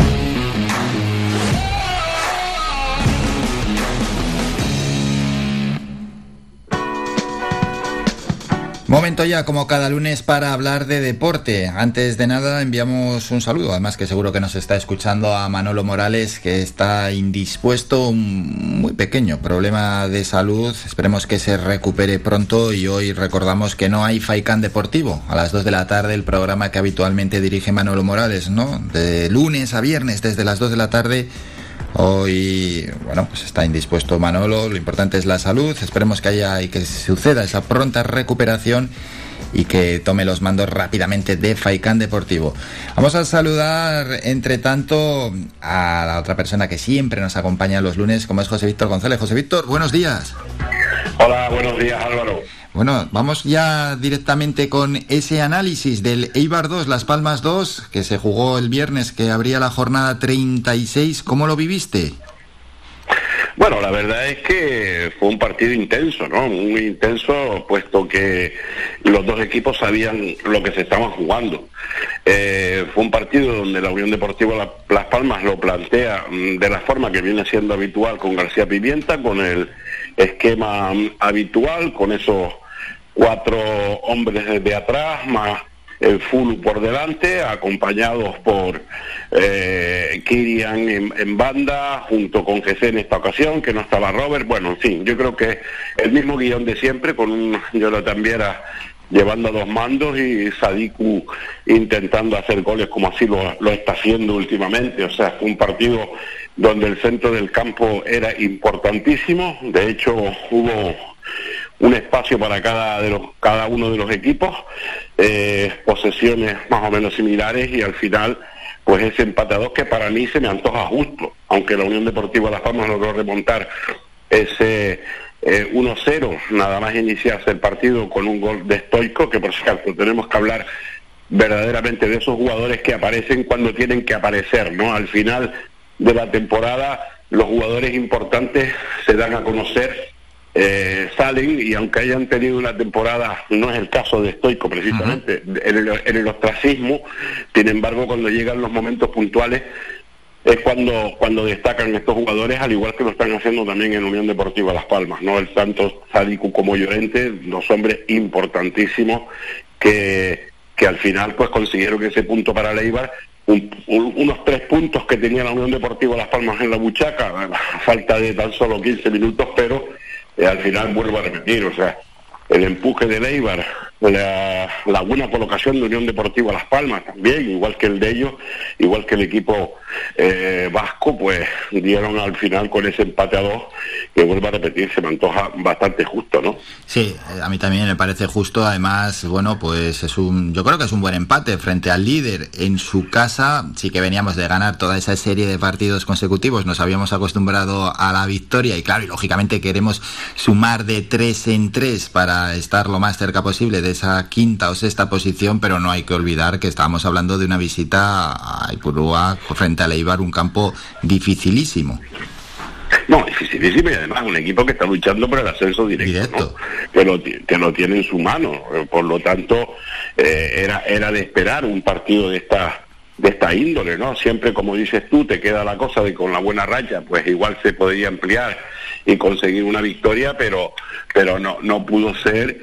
Y, pero yo creo que hay que estar satisfecho, vuelvo a repetir, igual que en el último, en el penúltimo compromiso, que también donde la entrega de, de los jugadores se, se, hizo notar en el terreno de juego. Y, y bueno, pues lo dicho, o sea, son partidos donde la Unión Deportiva Las Palmas eh, al final de temporada está haciendo, mm, la verdad que está haciendo un final de temporada extraordinario, junto con el Oviedo, ojo, eh, porque el Oviedo... Ya, es que no afloja el Oviedo, ya, ya. No, no, lleva cinco, ¿no? Me parece también consecutivos. Sí, cuatro, cuatro victorias. Cuatro, cuatro, victorias consecutivas, pues por lo tanto, pues también es otro, es el rival a tener en cuenta, porque de hecho la, la segunda división ahora mismo hay nada más que dos luchas, ¿no? Una es para saber quién asciende directamente y la otra, bajo mi punto de vista, y la otra es eh, ¿quién se mete en, el, eh, en los playoffs? Que sin contar ya con el Gerona, que si no falla hoy, pues ya se coloca también a, tiro de piedra para disputar los playoffs, eh, o sea, para consolidarse, quiero decir, y por otro lado, la lucha entre Oviedo, Unión Deportiva Las Palmas y la propia Ponferradina, que están ahí a ver quién consigue esa sexta plaza, que creo yo que es la que hay que dirimir de aquí al final de temporada. Por lo tanto, eso está es, es así como está la segunda división, porque la parte baja ya la diferencia es importante, ¿no? Sí, eso es ocho puntos, es verdad, entre Amorebieta y Málaga, que entre el decimoctavo y el decimonoveno, es decir, el decimonoveno para abajo son los que bajan y el decimoctavo es el que se salva ocho puntos, bueno, es una distancia importante. Sí, sí, es una distancia importante, por lo tanto la lucha está más bien, está más bien en, esas dos partes que te digo, saber quién asciende directamente y saber eh, quién va a acompañar al Tenerife o al Valladolid o al, bueno, en fin, los que están arriba. Almería. Pero, José Víctor, volviendo a la Unión Deportiva Las Palmas, lo que ha cambiado el panorama con unas cuantas semanas atrás, donde parecía que no podíamos competir a cierto nivel, hoy en día, con todas las victorias que veníamos arrastrando tanto fuera como dentro de casa y después de un empate frente al líder en su casa, eh, da la sensación que ya sí que sí el equipo puede competir contra cualquiera. Sí, pero pero eh, si nos metemos, si la Unión Deportiva Las Palmas nos metemos, no, se meten ellos porque yo no juego. si se mete la Unión, si se mete la Unión Deportiva Las Palmas en el en el playoff, si se metiese la Unión Deportiva Las Palmas en el playoff, hay una cosa que me sigue preocupando muchísimo, muchísimo, muchísimo y es la sangría defensiva que tiene el conjunto amarillo. O sea, eso es, eso, mm, eh, en principio es, un síntoma de, no ascender, o sea, porque, porque no puedes estar constantemente, constantemente con esos goles que te marcan. En esta ocasión fue Leibar, ¿de acuerdo? Y fue Stoico, que es un delantero increíble, pero así todo no puedes permitirte el, que te, el que te marquen tantos goles, ¿no? O sea, es que esa es la, la, la, clave que yo veo en la Unión Deportiva Las Palmas si llegas a los playoffs. Hay que tener en cuenta que yo me imagino que será, y no lo, no lo he visto, pero será igual que en temporadas anteriores, que será partido eh, a doble vuelta, dos partidos a doble vuelta, por lo tanto, eh, vamos a ver, vamos a ver qué es lo que qué es lo que ocurre eh, si la Unión Deportiva Las Palmas lograse ese objetivo pues bueno yo sé que es poner un poquito por delante de la carreta que los, los, los, que los que los caballos no pero pero así todo, eh, vamos a esperar, vamos a esperar a ver qué es lo que sucede.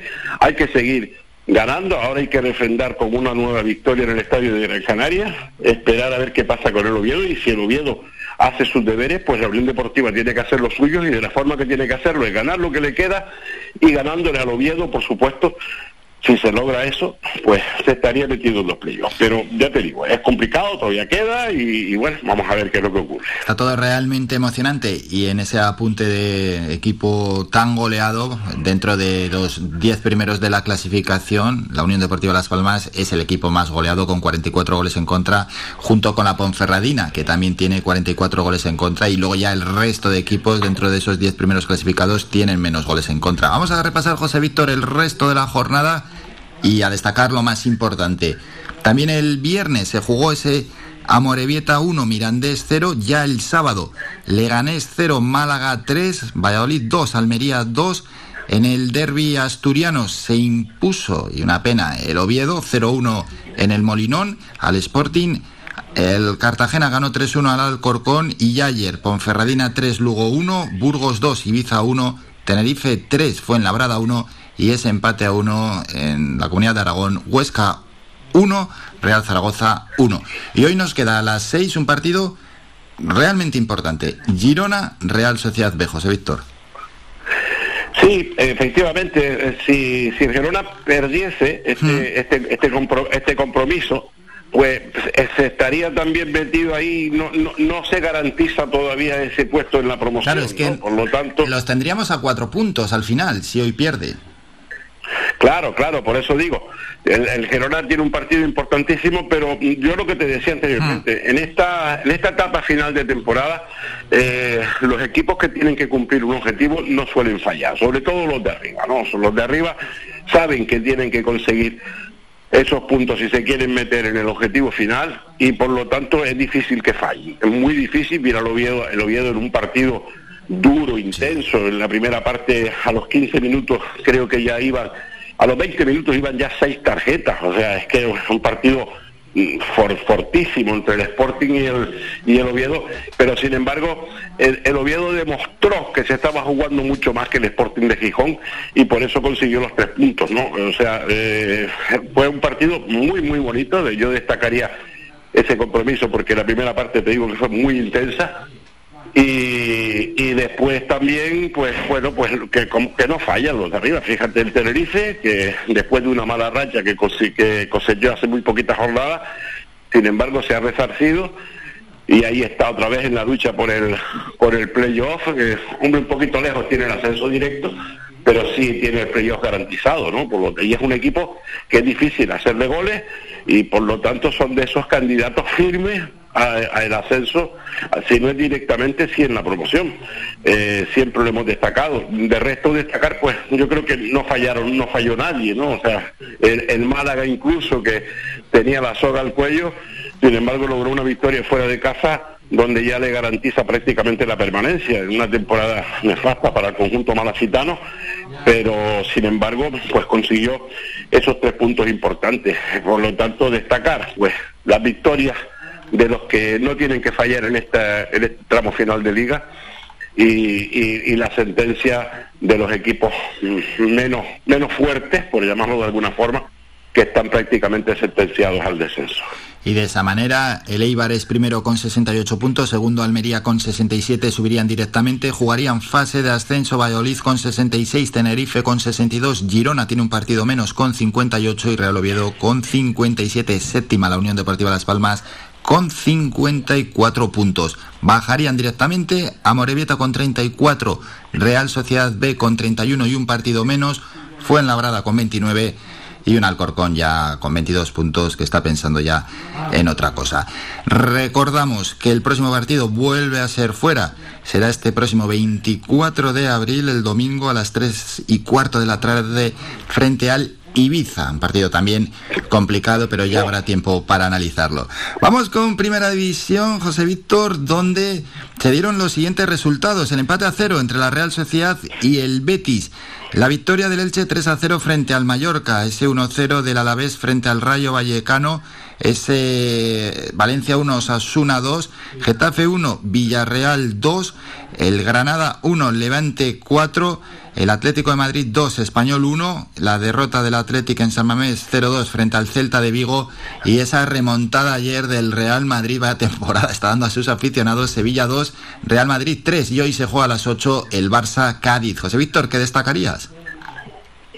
Bueno, sobre todo la victoria del Real Madrid, ¿no? Por cómo se produjo, ¿no? O sea, fue una primera parte donde el conjunto eh, blanco eh, estaba a merced de lo que quería y hacía el Sevilla y sin embargo en la segunda parte sacó esa garra, ese punto honor, esa esa cosa que tienen los equipos grandes y, lo demostró en el terreno de juego con un Benzema que sin haber estado tan agraciado durante el partido, sin embargo, en la jugada que él marca el gol, él coge los galones, él quita el balón en el centro del campo y él dice, déjame a mí que yo organizo esto y al final pues logró ese, ese tanto de la victoria donde ya prácticamente pone ya ahora sí la primera división porque mm. son son ahora mismo 15 puntos no lo que le lleva al Barça mm. aunque el Barça tiene dos partidos menos que tiene que ganar por supuesto o sea eso está claro son dos partidos menos y quedan eh, quedarían si el Barça lograse las dos victorias con esos dos partidos que tiene eh, pendientes pues se colocaría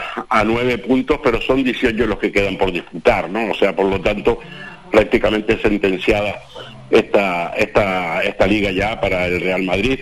Y de resto, bueno, pues yo destacaría sobre todo esa derrota que nos sorprendió del Atleti de Bilbao frente al Celta, ¿no? O sea, fue un partido donde yo me creí que el Atleti de Bilbao se podía llevar los tres puntos y sin embargo, no, el Celta pues también sacó lo que tiene que sacar y hizo, hizo alarde de sus buenos jugadores y consiguió la victoria en un dificilísimo campo como es San Mamés. Bueno, pues de esta manera recordamos la clasificación. Primero el Real Madrid con 75 puntos. Segundo el Barça con 62 partidos menos. Tercero es el Sevilla también con 60 y cuarto el Atlético de Madrid con 60 puntos. Ahí está apretado, ¿eh? José Víctor al final. Bueno, sí que el Barça tiene dos partidos menos, pero 60, 60, 60. Ojo al Betis, qué gran temporada. Es quinto clasificado con 57 puntos en ese puesto de Europa League y sexta es la Real Sociedad con 55 puntos para la Conference League. Luego ya hay un salto enorme porque el Villarreal, bueno, son seis puntos, tampoco es tan tan grande, pero es importante, está séptimo con 49 puntos. Bajarían directamente Cádiz con 28, un partido menos tiene, aunque juega frente al Barça. Levante con 25 y a la vez con 25. Salvación a un punto del Cádiz. Mallorca y Granada. A cuatro puntos está el Getafe. Por abajo, eso sí, ¿eh, José Víctor, la cosa está que arde. No, sí, sí, la cosa, ahí, ahí sí que no hay nada decidido todavía. Ahí no hay absolutamente nada decidido porque creo que todavía quedan incluso enfrentamientos directos y, la cosa está muy difícil, se complicó muchísimo Granada, se, está complicando eh, muchos equipos que parecía que podían consolidarse, sin embargo pues se han, se han ido complicando poco a poco y está muy apretado, hasta el Cádiz incluso, fíjate tú, el Barça que eh, presumiblemente tendría que ganar hoy sin problema. Sin embargo, el Cádiz está jugando mucho, ¿no? O sea, por lo tanto va a ser un partido también muy complicado para los de Xavi, eh, porque eh, excepto que le salgan bien las cosas desde el principio, si no se le puede complicar mucho. Pero bueno, en definitiva, eh, yo creo que está muy bonita, muy bonita la, la, primera división, sin, descartando, como decíamos anteriormente, al Real Madrid. De resto, pues hay, hay mucha, hay mucha liga todavía por delante. Y vamos a terminar con un apunte, en este caso en el mundo del baloncesto, esa victoria ayer del Club Baloncesto Gran Canaria 88-86 frente al Bilbao Basket, gran victoria que mete al equipo claretiano, ya es séptimo clasificado dentro de los ocho primeros, José Víctor, para poder disputar esa fase por ganar la liga.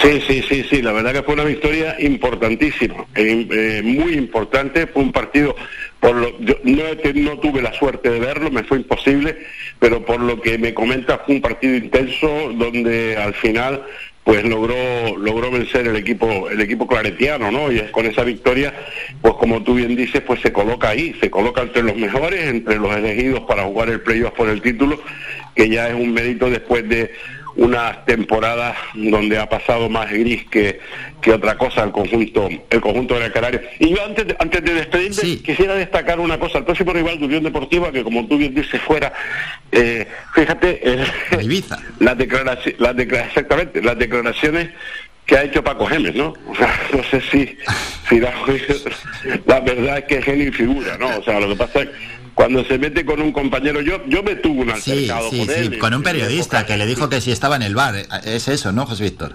Sí, sí, sí, más o menos. Entonces, claro, aunque aunque la pregunta mm, sea incómoda, sea incómoda o no esté bien planteada como lo quieras poner, tú no le puedes contestar así, porque eh, en definitiva te terminas echando la prensa encima. Fue lo que me pasó con él aquí cuando estuvo de entrenador, yo estaba en aquel momento de llevando a los deportes, no, me acuerdo, sí, en 7.7 radio, y, y ahí tuve yo un altercado con él porque por, esos exabruptos que tiene de, de, de, de, de verdad, de, iba a decir una palabra, pero en fin, Suele pasar, ¿eh? No, no es que sea muy común, pero a veces pasa casi no solo personificado en un entrenador o en un jugador, a veces incluso hasta un club con, con la información local, con los medios locales, con determinados medios, suele haber esas fricciones, ¿eh? Claro, claro que suele haber esas fricciones. Y eso al club no le gusta, ¿eh? A los clubes no le gusta que, que surja eso porque sabe que mm, evidentemente, eh, por lo menos en mi época, y creo que seguimos siéndolo, somos una, una, una profesión cooperativista, ¿no? Y entonces, eh, en definitiva, al final lo que te buscas es pues que te, que te miren con inquina y, lo tengan más complicado a la hora de hacer declaraciones, está claro. Bueno, pues con ese apunte sobre el mundo del periodismo nos vamos a despedir y agradecer a José Víctor González su presencia en el programa y desearle a Manolo Morales esa pronta recuperación. Volvemos a recordar que hoy a las 2 de la tarde no hay Faikan Deportivo, programa habitual de deportes en esta casa. José Víctor, como siempre, muchísimas gracias por estos minutos. Feliz semana. Feliz semana a todos y a Manolo que se recupere pronto. Un abrazo. Faikán Red de Emisoras. Somos gente, somos radio. Sonaban las horarias, por tanto, nos vamos a publicidad, volvemos con el boletín informativo, una canción y la sección Ven Mamá.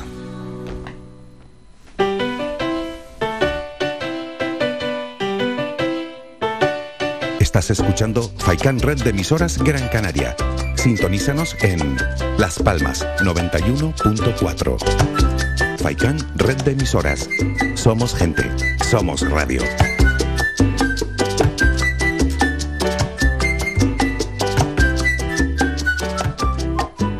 Tic-tac. 2030 está a la vuelta de la esquina. Queremos un mundo más justo, con menos desigualdades, un mundo multicolor en el que reine el verde, más trabajo digno.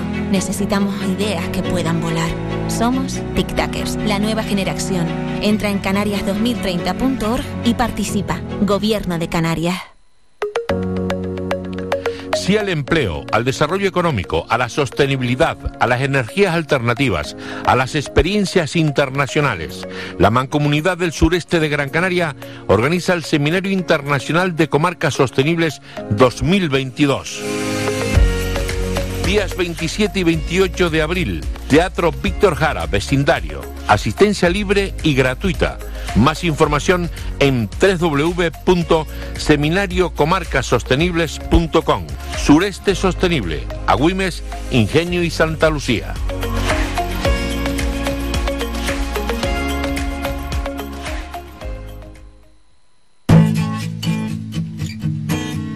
Somos música. Somos información. Somos entretenimiento. Somos vida. Somos Radio Faikán. Somos gente. Somos radio. Somos gente, somos radio.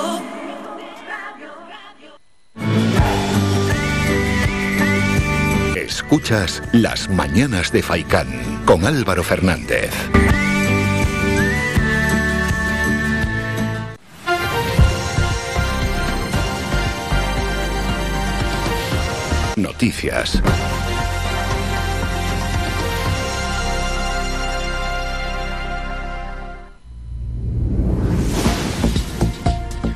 Momento ya para un nuevo boletín informativo. El Servicio de Vigilancia Aduanera de la Agencia Tributaria, Policía Nacional y Guardia Civil han interceptado en aguas al sur de Canarias un pesquero cargado con 2.900 kilos de cocaína y detuvieron a cinco de sus tripulantes. La operación se denominó Capirote Piteas Acerico. Fue dirigida por la Fiscalía Antidroga de la Audiencia Nacional y se llevó a cabo el 13 de abril a unas 300 millas náuticas al sur de las islas. Si bien se tuvo que trasladar el pesquero de unos 20 metros de eslora y este mm, traslado que se complicó se completó este sábado con su llegada al puerto de Las Palmas. Tras recibir información de la posible implicación de la embarcación en el tráfico ilícito de estupefacientes procedente de Sudamérica, la Dirección Adjunta de Vigilancia Aduanera de la Agencia Tributaria estableció un dispositivo aeronaval por el que se localizó y abordó el pesquero por parte del patrullero Cóndor cuando navegaba rumbo norte pretendiendo camuflarse entre las habituales embarcaciones que toman esa vía de navegación. En el abordaje, que resultó complicado por la mala situación del mar, se comprobó que el pesquero transportaba en uno de sus tanques de combustible fardos utilizados para el tráfico de cocaína, por lo que de inmediato se detuvo a los cinco tripulantes, cuatro de nacionalidad turca y otro de nacionalidad georgiana. En el traslado a las islas se avisó a salvamento marítimo debido a un posible fallo de máquina de la embarcación cuyo motor se encontraba en mal estado, hasta el punto de que se temía un incendio a bordo. Por ello, se tuvo que hacer una parada técnica en el puerto de Arguineguín antes de dirigirse finalmente a Las Palmas. Más asuntos. En la capital, la unidad de protección y acompañamiento local de la Policía Local de Las Palmas de Gran Canaria, con unidad específica para la atención y el apoyo a personas en situación de vulnerabilidad, ha realizado un total de 1.186 atenciones desde marzo del pasado año hasta la actualidad. La UPAL está formada por profesionales especializados que se dirigen fundamentalmente a personas mayores, menores, víctimas de violencia de género o doméstica y otros colectivos en situación de desprotección. Lo explica el concejal de seguridad Josué Iñiguez. La UPAL es una de las unidades más especializadas y señeras de toda la policía local de Las Palmas de Gran Canaria.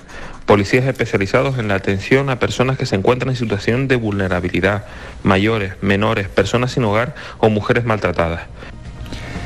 En el sur de nuestra isla, en San Bartolomé de Tirajana, la alcaldesa Conchi Narváez mostró su satisfacción a raíz del anuncio realizado la semana pasada por la Consejería de Sanidad del Gobierno de Canarias declarando prioritarias las obras de ampliación, entre otras las del Centro de Salud de San Fernando de Maspalomas. Fue el titular autonómico del área, Blas Trujillo, quien en comisión parlamentaria hizo este anuncio detallando las obras previstas en las infraestructuras sanitarias del sur de Gran Canaria para reforzar la red de atención primaria.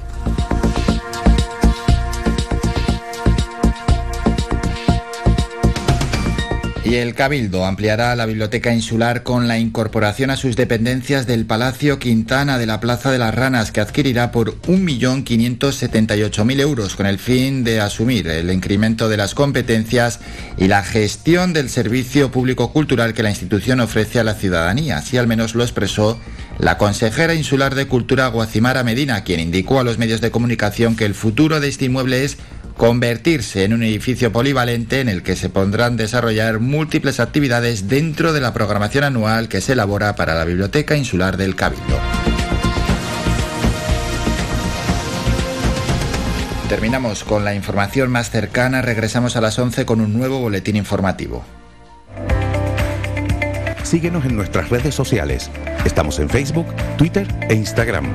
Búscanos como Radio Faicán FM y descubre todas nuestras novedades. Escuchamos esta canción, fotos con Joaquín Karen Méndez. Y en dos, tres minutos llega la sección Ben Mama y es la primera vez que la sección llega con Patricia y con Cristina.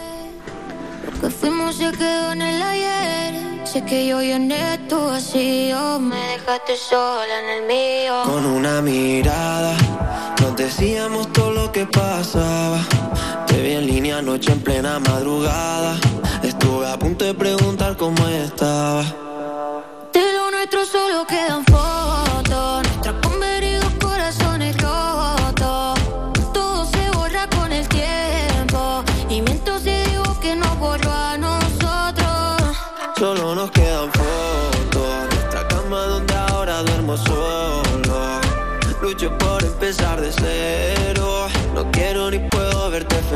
Con otro. Y te fuiste y no supe por qué. Después de ti nunca volví a creer. En nadie, ningún te quiero. En nuestro polvo recuerdo hasta el primero. En nuestra historia sola me dejaste. Ya me contaron que las cartas tiraste. Y yo preguntando por qué cada noche quieres sacar mi olor del asiento de tu coche.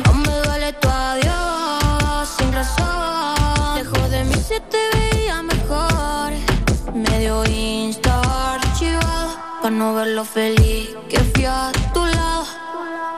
De lo nuestro solo quedan fotos. Nuestros convenidos corazones rotos. Todo se borra con el tiempo. Y miento si digo que nos borró a nosotros. Solo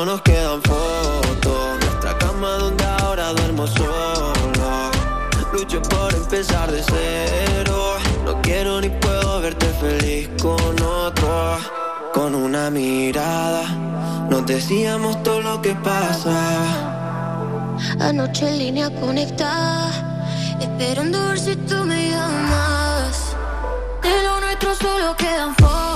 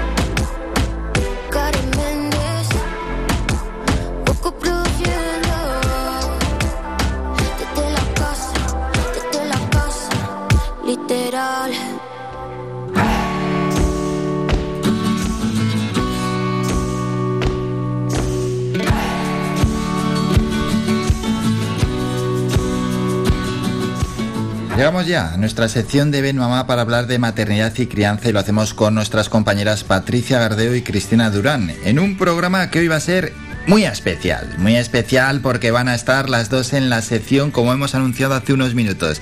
Y es que ya saben que ellas se van turnando. Cada lunes entra una para estar aquí en las mañanas de FaiCam, pero hoy tenemos a las dos y vamos a saludar ya a nuestras protagonistas. Patricia Gardeu, buenos días.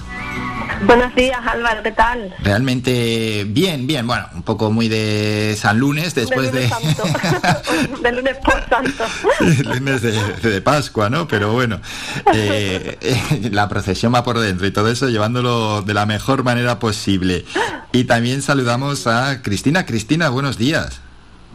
Buenos días, Álvaro.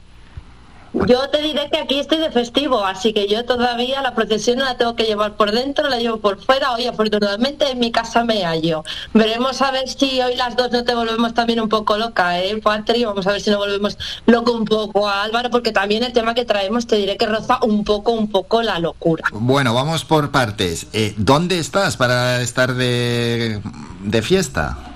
Pues yo estoy en Londres ahora mismo. Ah, en Londres Eh, también. No, lo digo porque hay seis comunidades, seis o siete comunidades autónomas que hoy lunes es festivo y también en Londres. ¿Qué pasa allí? Pero allí por qué?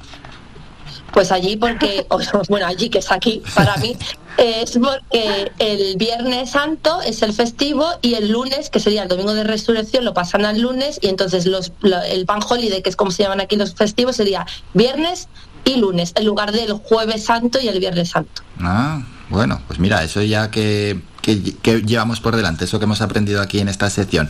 Bueno, ilusión enorme ¿eh? por estar por primera vez después de más un año, de más, sí, más de un año que lleva ya la sección, los tres en esta misma sección. Y, a ver, a ver, a ver, pero Cristina, ¿qué es eso de que roza la locura, la- el tema de hoy? Pues sí, Álvaro, roza, roza la locura porque la maternidad de la paternidad a veces nos vuelve un poco locos, sobre todo especialmente me atrevería a decir a las mamás que es en parte las que llevamos el, gran peso eh, por muchos, por muchos, muchos motivos. Pero bueno, Álvaro, tú estate tranquilo que quizás lo estamos exagerando un poco, ¿no, Patri? ¿Cómo lo ves, Patri? Sí, tú, tú estate tranquilo que tú sabes que Cristina es un poquito exagerada. que parece andaluza, en vez de yo. Mira, pero, pero bueno, tú realmente los nervios son los de los padres. Porque de lo que vamos a hablar es de los bebés de alta demanda, que es precisamente el tema de hoy en la sesión. ¿Cómo? Bebé de alta demanda. Exacto. ¿Qué, qué es? ¿Qué es? Cristina, ¿qué es eso de un bebé de alta demanda? ¿Que ¿Empieza a demandar ya cosas siendo bebé? Pues sí, Álvaro, muchas más cosas de las que te imaginas. Yo te diré que es una muy buena pregunta, pero vamos, que estoy muy, muy, muy segura que muchos de los papás y sobre todo muchas de las mamás que nos están escuchando están ahora mismo asintiendo con la cabeza, con una sonrisa de medio lado, pensando, esto te lo explico yo a ti, Álvaro, divinamente. Vamos, la cara que está poniendo Patria ahora mismo. y tanto y tanto. bueno, yo y nuestra protagonista de hoy, que es Ana Tornos, mamá de una niña, de un bebé de alta demanda, que después se convirtió en una niña de alta demanda. Y bueno, te diré que Ana llegaba a confundir las noches con los días y los días con las noches y bueno, después de haber además llegado a la maternidad, como le pasa a muchas mujeres, idealizándola. Estaba tan ensimismada con la maternidad que yo me, me imaginaba yendo con mi carrito por el sol, eh, viéndola dormir en su cunita, y nada de eso sucedía. Y yo me quería morir. Ahí está, eh, Cristina y Patricia, bueno, que esa estampa tan tan bonita de la maternidad que ella tenía en su mente, igual que, bueno, yo creo que casi todas las madres, luego, eh, ¿es realmente así, Cristina? Bueno, pues como estamos comprobando, es muy bonita, pero muy idealizada, me temo, porque vamos a ver la otra estampa con la que Ana se encontró. Y pasas de la noche a la mañana a ver que tú ya no importas, que tú ya no recibes esos mismos que, esos mismos que necesitas, que hormonalmente estoy disparada y que mi hija me demanda tanto y yo me veo tan sobrepasada que yo no hago más que llorar y llorar y ella llora y yo lloro y, y era como, yo no voy a poder con esto, me voy a morir. Realmente nada que ver, eh, con lo que ella se había imaginado. La verdad es que nada, Álvaro. Pasó como de la ficción a la realidad. totalmente y lejos de un cuento de hadas, bueno, pues se encontró con que cualquier parecido entre lo que ella había pensado que sería la maternidad y lo que resultó ser era mera coincidencia. Sí, Patricia, ¿cómo lo ves?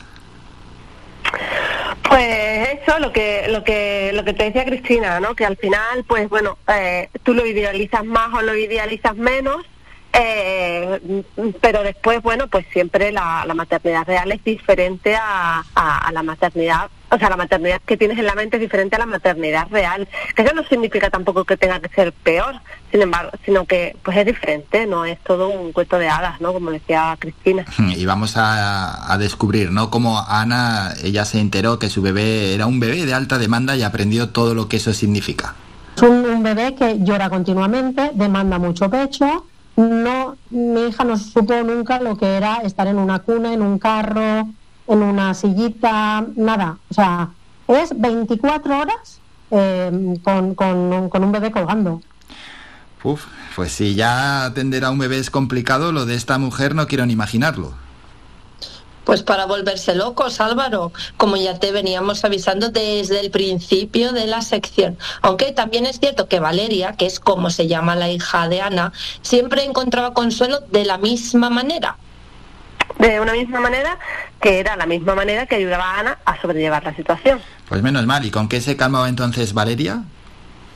Pues Álvaro, con la tetita, Ah. con la tetita, Álvaro. Como decía yo cuando hija era un bebé, nada que una teta no pueda arreglar. Ella demandaba el pecho, pero mm, hasta el punto de que alguna vez tomando el pecho, ella se volvía, vomitaba y volvía a cogerse al pecho.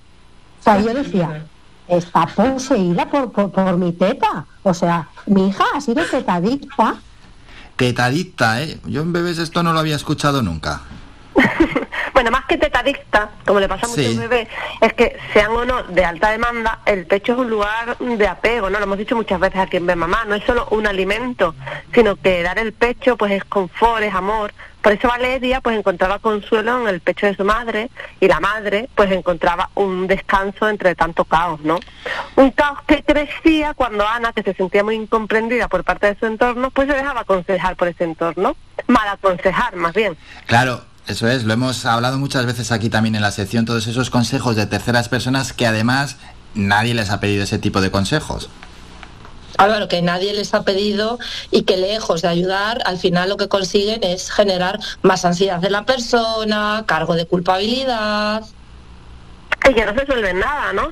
Porque como nos decía Ana, bueno, pues mm, para que no te afecten las opiniones ajenas, es importante tener claro que ni madre ni hija tienen ningún problema, que si quieren dar el pecho 24 horas lo puede dar, ¿sabes? La cosa es que estén ambas, ah, la mamá y el bebé, pues de acuerdo, en la misma sintonía. A mi alrededor era como que yo estaba haciendo un bebé consentido. Y por eso mi hija hacía esas cosas. Y luego cuando empiezas a leer, a informarte, a buscar por internet, porque yo me estaba volviendo loca, es cuando dices, de eso nada. Bueno, antes de despedirnos vamos a sacar y dejar unas conclusiones. Eh, le voy a preguntar primero a Cristina y luego a Patricia. Cristina, porque hemos hablado, ¿no? De esa forma, de esa manera que está idealizada la maternidad y en tu caso, experiencia que nos puedes transmitir. Si la tenías muy idealizado y si luego ya se cumplió ese- esa idealización o, o no era todo tan bonito. Bueno, Álvaro, mira, yo te diré que en mi caso, eh, a mí cuando me preguntan a día de hoy eh, cuánto por- vas a por el segundo, vas a tener más hijos, yo contesto y creo que con esto te voy a, a responder a tu pregunta. Si yo tuviera otro hijo me volvería loca, no sería capaz de sobrellevar dos hijos. Entonces, en mi caso, la maternidad, yo no la tenía muy idealizada, tampoco me había hecho, bueno, pues sí que sabía, también como yo trabajo de profesora con niños muy pequeñitos, sí que sabía que, vamos, una cosa muy sencillita no iba a ser. Lo que pasa es que sí que es cierto que estás 24 horas, 7 días a la semana, 365 días al año, no tienes tiempo para ti, de repente desapareces, sobre todo al principio, que acabas de dar a luz, no tienes ni tiempo para recuperarte, para descansar, el niño obviamente eso no lo entiende, es un bebé que lo único que necesita es a su mamá. Y al final necesitamos, y por eso también es uno de los motivos por los que nace en mamá, una tribu que esté alrededor de nosotras cuidándonos, porque como nos decía Ana, de repente la, parece que tú desapareces y el mundo se olvida de ti. Todo se centra alrededor de ese bebé. Entonces tampoco puede ser así. O sea, tiene que salir adelante ese bebé, obviamente, con todo el amor, con todo el cariño, con todo el apego, el apoyo y una crianza siempre respetuosa, pero tampoco nos podemos olvidar de nosotras mismas y también tenemos que darnos nuestro lugar y pedir, ayuda cuando la necesitamos y los demás del entorno deberían estar también un poquito pendientes de nosotras y echarnos ese cable sin que a veces tengamos que pedirlo a gritos. ¿Y cómo fue tu caso, Patri? Bueno, el mío es diferente al de Cristina, porque como bien sabe Cristina, yo quería ser madre, vamos, desde que tenía seis años. Entonces, eh, yo lo tenía súper idealizado, pero es que tener un hijo superó mis expectativas. Entonces, vamos, yo, es, mm, yo si tuviera, si pudiera tener ocho, tendría ocho. O sea, a mí la maternidad es lo más impresionante que me ha ocurrido en la vida y, y, y me maravilla. O sea, a día de hoy, vamos, doy gracias por tener un niño y ya te digo, si yo pudiera, tendría ocho. Bueno, pues. Cristina, ocho igual son muchos, ¿no? ¿Eh, Cristina? No, y mira, yo te digo una cosa. Sí. Yo ya he dicho que con una a mí me sobra y me basta, pues tú imagínate con ocho. Como puedes ver, nosotras eh, somos una pareja de hecho estupenda, ¿sabes? Porque eh, yo pido uno, ella pide ocho, entonces al final para trabajar juntas de maravilla. Estamos los dos lados opuestos de la maternidad. El que te da el lado más eh, positivo, optimista, qué bonito, me encanta, me maravilla, y en la que te dice, cu- quieto parado, que criar un hijo es complicado y es difícil y a veces cuesta y a veces sientes que no puedes más, porque eso me ha pasado a mí en innumerables ocasiones, pese a que sí que reconozco que la cosa más bonita que me ha pasado en la vida es tener a mi hija, que no la cambio por nada del mundo, Eso claro. es, no queremos tampoco desanimar a nadie. Eh, aquí mostramos claro la que cosa no. eh, como Claro que es, real. sí. Oye, Álvaro, sí. ya aprovecho también para decir que lejos de desanimar a nadie, lo que queremos es que se metan en YouTube, que busquen Ven Mamá la revista, que nos sigan, que nos contacten, que nos cuenten sus casos, que compartan sus historias y que formen parte de esta tribu tan bonita como es Ven Mamá. Eso es, y Patricia, alguien que tenga algo que contar, también que contacte con, bueno, con, con Ben Claro, Mamá, claro, porque, porque que- puede servir también como ejemplo, puede ser una- un protagonista. Claro, sí, sí, siempre decimos, pueden buscarnos en Facebook, por ver Mamá la revista, en Twitter, en Instagram o en, el, o en YouTube, ¿no? Y nada, ponerse en contacto con nosotras y contar su historia, porque al final, pues ya lo decimos siempre, ¿no? Las historias en primera persona, ¿no? Pues la gente se siente identificada, les gusta escucharlas. Entonces, nada, que nos cuenten que todas las historias son bienvenidas. Bueno, y de esta manera nos vamos a despedir. La primera vez que hemos coincidido los tres en la sección y ha sido un auténtico placer, un lujo. Cristina y Patricia, muchísimas gracias por estos minutos y nos citamos ya para el próximo lunes. Feliz semana. Hasta luego.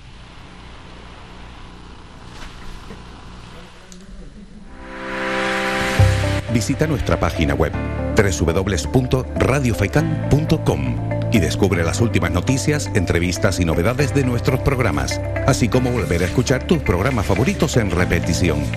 www.radiofaikan.com Vamos a parar otro minuto, nos vamos a publicidad a la vuelta. Seguimos con más asuntos. Estará en el programa la consejera insular de Unidos por Gran Canaria, Ángeles Batista, y es que este partido critica la falta de plazas sociosanitarias en nuestra isla. Conocemos esta crítica.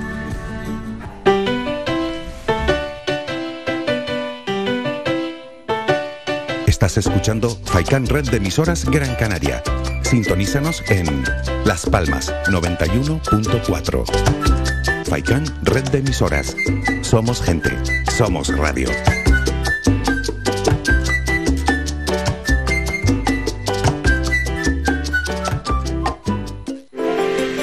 Conoce Valle Seco, conoce sus comercios, apoyando a nuestro tejido empresarial. Tiendas, bares, mercado, profesionales, empresas, restaurantes, bazares, turismo rural, barberías, peluquerías, siempre han estado aquí, en Valle Seco. Empresas locales al servicio de todos y todas, de Gran Canaria, de los que nos visitan día a día. Organiza el Ayuntamiento de Valle Seco. Colabora Cabildo de Gran Canaria y la Cumbre Vive. Sí al empleo, al desarrollo económico, a la sostenibilidad, a las energías alternativas, a las experiencias internacionales. La Mancomunidad del Sureste de Gran Canaria organiza el Seminario Internacional de Comarcas Sostenibles 2022 días 27 y 28 de abril, Teatro Víctor Jara, vecindario, asistencia libre y gratuita. Más información en www.seminariocomarcasostenibles.com. Sureste Sostenible, Agüimes, Ingenio y Santa Lucía.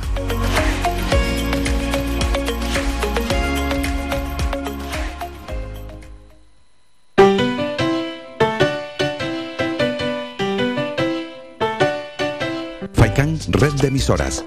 Más de tres décadas al servicio de los canarios, ofreciendo los mejores éxitos de la música latina de ayer, de hoy y de siempre. Somos gente, somos radio.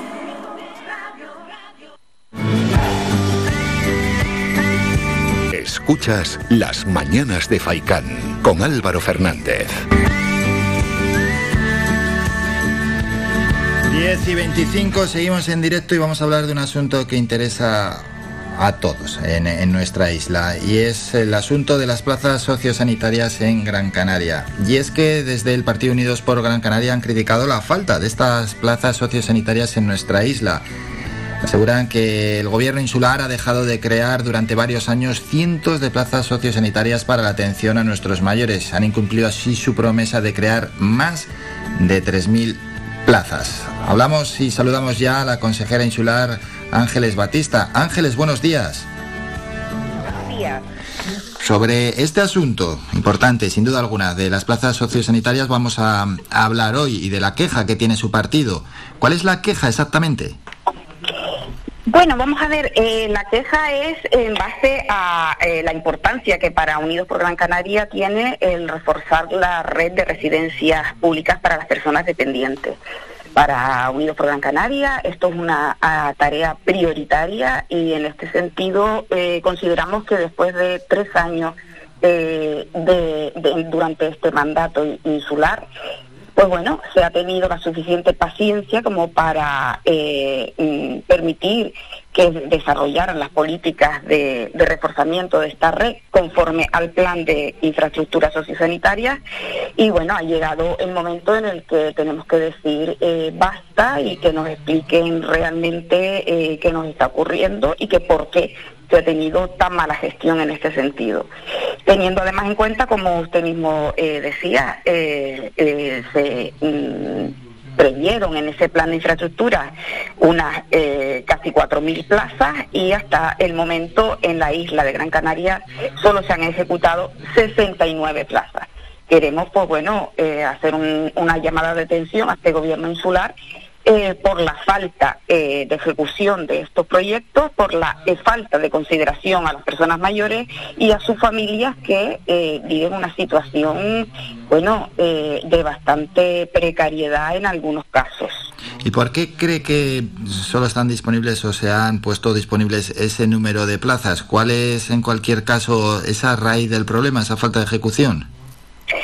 Vamos a ver, en el año 2017 el gobierno de Canarias eh, junto con los eh, cabildos firmaron un convenio para construir esas 4.460 plazas eh, a nivel autonómico. Eh, el, resultado eh, parece ser que es similar en todas las islas de esta falta de ejecución. Eh, es verdad que el gobierno de Canarias, el gobierno de la isla de Gran Canaria, del mismo color político del Partido Socialista, Nueva Canarias y Podemos, mm, parece ser que bueno que han estado con una pasividad tremenda, que han estado alargando eh, a través de, mm, pues bueno, eh, posponiendo y haciendo una serie de retrasos que, que, hace que, bueno, que de las mm, 1.500 o 1.700 que pudieran venir para Gran Canaria solo tengamos ese número de plazas. Y lo que más alarma en este momento a Unidos por Gran Canaria es que eh, desde el 6 de abril vemos publicado que eh, la nula planificación del Gobierno de Canarias y Cabildo, pues bueno, parece ser que obliga a redactar un nuevo plan por cinco años más, o sea, con las mismas plazas que nos están, eh, desde luego, vendiendo las mismas plazas y anunciando las mismas plazas y no se termina nunca de ejecutar. Eso es lo que parece que un informe de fiscalización sobre la Consejería de Derechos Sociales eh, viene, a, viene a decirnos y viene a advertirnos. Vamos a abrir también un poco el foco porque la Organización Mundial de la Salud establece un ratio ¿no? de número de plazas residenciales por número de personas mayores. Y bueno, Y, y si ya nos comparamos también, porque siempre está bien compararse con, con otras provincias directamente, ¿en qué situación estamos? Bueno, en este momento eh, la Organización Mundial de la Salud indica que debe haber como mínimo cinco plazas eh, residenciales para personas dependientes por cada eh, 100 mm, mayores. Y Canarias, eh, pues bueno, Canarias se encuentra, del ratio de 5 se encuentra en 2,1, pero es que ocurre que la provincia de Las Palmas está en 1,7, que es la más baja de toda España. Yo creo que ha llegado el momento de que el Cabildo de Nueva Canaria, mm, el Partido Socialista y Podemos no den explicaciones de esta falta de gestión. Desde luego, eh, en lo que no podemos permitir es que, estando en un momento determinado, sin problemas económicos, porque otra cosa sería que estuviésemos en una recesión económica que les impide ejecutar, pero en este momento en el que tenemos en los bancos unos remanentes eh, que, de los cuales se puede disponer y se puede incluso a veces en algún tipo de, obras ejecutar eh, por adelantado, pues no se, no se haga en la isla de Gran Canaria. Eh, tengamos en cuenta que, hay un, un trato injusto no solo con otras eh, comunidades autónomas, sino de la isla eh, de Gran Canaria y de la provincia de Las Palmas con respecto a, por ejemplo, la provincia de, de Santa Cruz, de Tenerife en el cual ya en estos momentos, no solo con las que faltan por construir, sino en estos momentos de las 7.200 plazas residenciales con las que cuenta la comunidad autónoma, pues bueno, 34 centros eh, en Las Palmas, en la provincia de Las Palmas, con 2.900 plazas y 61 centros, casi el doble, con 4.300 plazas. O sea que estamos en una, una vez más eh, detenidos por Gran Canaria denunciando un evidente desequilibrio y un evidente trato injusto por parte del gobierno de Canarias.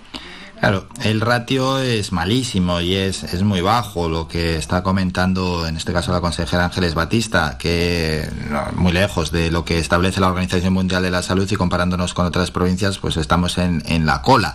Y el problema es que hay que ir mejorando ¿no? ese ratio y, y escalando posiciones, pero quiero decir que el problema es que cada vez hay gente mayor, cada vez vivimos más, vamos, que o se toman rápidas soluciones o el problema se agrava.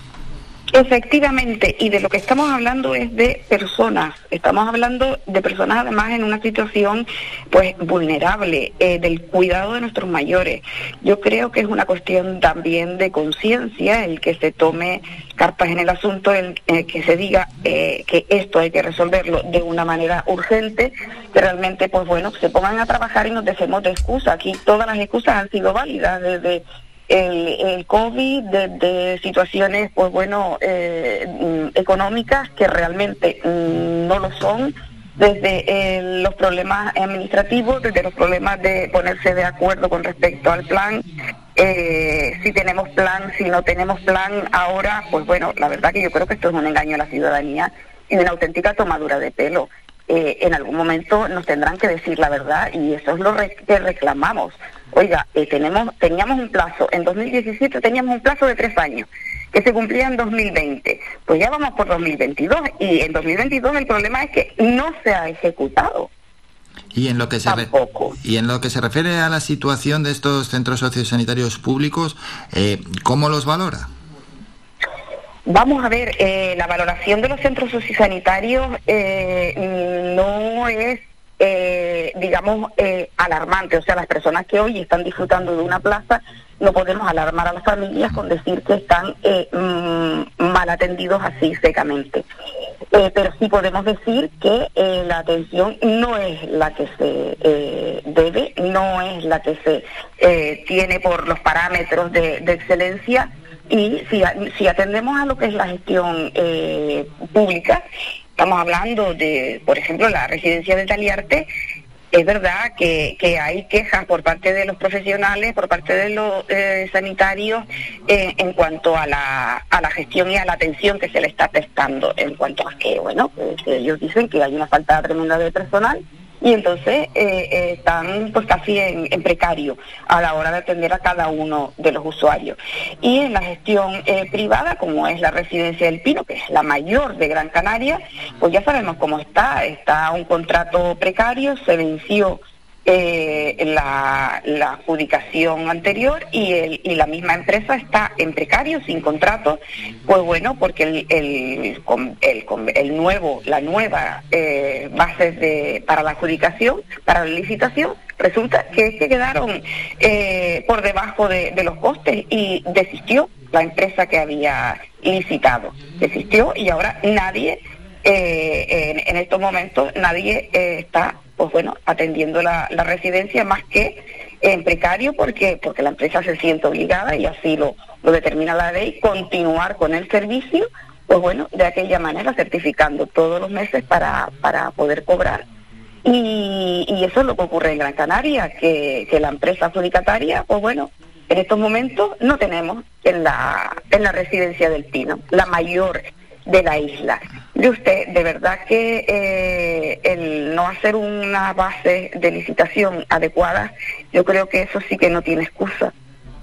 Eh, la excusa en este caso dicen que es bueno porque no se ha eh, valorado el incremento de los salarios, que uh -huh. en este caso, eh, pues bueno, eh, el IPC ha marcado por encima de lo que se había previsto. Mm, yo creo que, que ya es momento de que demos la cara y expliquemos a la ciudadanía cuándo se va a resolver cada uno de los problemas en la atención de mayores. Bueno, pues ya que estamos hablando de los centros sociosanitarios, eh, imagino que han tenido también eh, reuniones eh, con representantes de familias, de residentes, de alguna asociación social.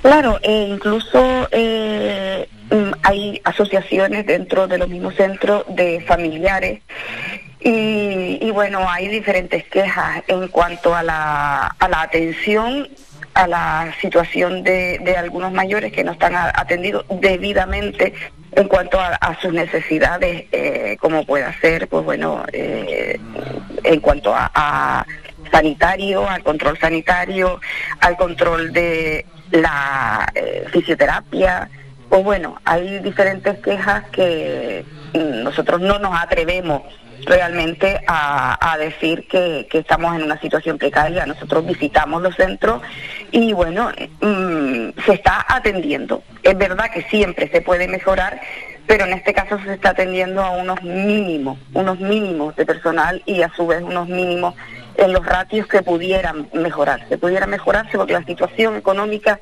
así lo permite. El problema es que hay que tratar de pensar que esto es para el Cabildo de Gran Canaria debe ser política prioritaria la atención a los mayores y no lo es en este caso.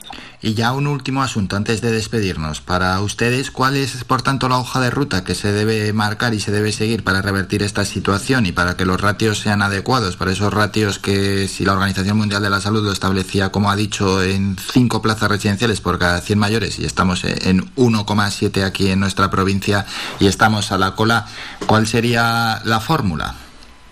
Bueno, la fórmula es, eh, en primer lugar, eh, darle ejecución a este plan de las plazas sociosanitarias que en Gran Canaria estamos hablando de unas 1.600 plazas. Esto ya queda desfasado con respecto a la situación actual de mayores, de casi 4.000 mayores que tenemos en lista de espera. Hay que redactar un nuevo plan independientemente de este anterior y desde luego lo que hay es que también cambiar el, el modelo de, de, residencia, cambiar y actualizarlo a hacer unos centros, pues bueno, más pequeños, con una atención eh, mmm, particularizada, con una atención, pues bueno, eh, mucho más eh, humana, vamos a decir. Eh, se trata, nosotros hemos hecho propuestas en el, en el pleno incluso del co-housing, del llegar a una que permita una vejez, pues bueno, una vejez activa, un envejecimiento activo, y yo creo que aquí hay que hacer una, una auténtica revolución en cuanto a la atención de nuestros mayores, que cada vez se incrementa en número, afortunadamente, porque bueno, porque, porque los cuidados sanitarios así lo permiten.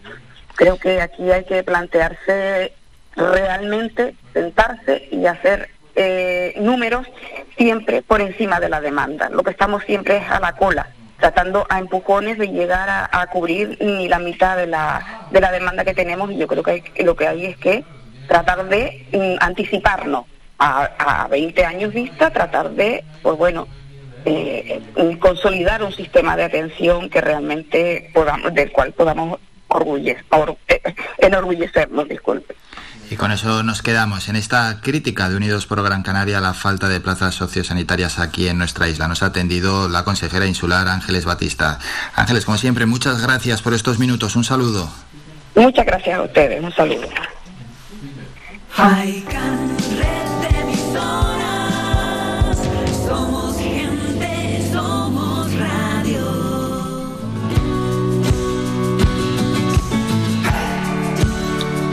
Vamos a continuar con más protagonistas. Será a la vuelta de la publicidad en un minuto cuando hablemos con Dani González, es colaborador casi casi de este programa de Azanegue Naturalistas. Estuvo en Cabo Verde pasando un mes, ha pasado ya tiempo, por cierto, de su vuelta, pero aún así vamos a ir ya hoy ya por fin con, nuestro compañero, con Dani, que nos nos hable un poco de cómo fue su trabajo allí en Cabo Verde, qué ha aprendido qué conceptos también, qué aprendizaje se puede implementar aquí. Y luego vamos a tocar temas que tienen que ver con el medio ambiente y que nos interesan a todos. Vamos a hablar de la calima, de las migraciones que provocan y de otros tantos asuntos que tienen que ver con el medio que luego además en la conversación pues, no estaban a veces planificados pero van surgiendo. Y a las 11 y 5 en la sección Sin Fronteras vamos a hablar de inteligencia turística y de cómo la Asociación de Municipios Turísticos de Canarias está implementando esa inteligencia turística y qué beneficios, qué datos obtienen, esto en qué, en qué beneficia a nuestros municipios. Nos lo contará la CEO y cofundadora de Inteligencia Turística, Celia Romero. Paramos y volvemos primero, antes de nada, con Daniel González.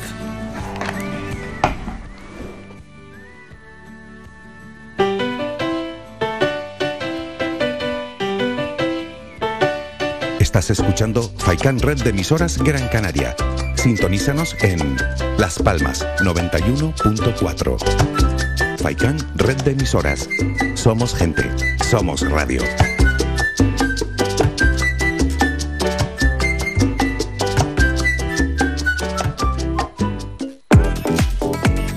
A cualquier hora y para cualquier problema, llegan los coches amarillos. Llega Desatascos Jumbo 928 230265. Desatascos domésticos industriales y de redes ayuntamientos. Vaciado de pozos, achique de agua, aljibes o por lluvias. Tratamiento de legionela. Trabajos en todo tipo de embarcaciones. 638 748 731. Limpiezas de choque y localización de arquetas ocultas. Más de 34 años sin descanso. 24 horas sin excepción. 928 230265. Pioneros en limpieza de estanques y redes heredades de agua. No contrate intermediarios. Llámenos directo y ahorre tiempo y dinero. 638 748 731.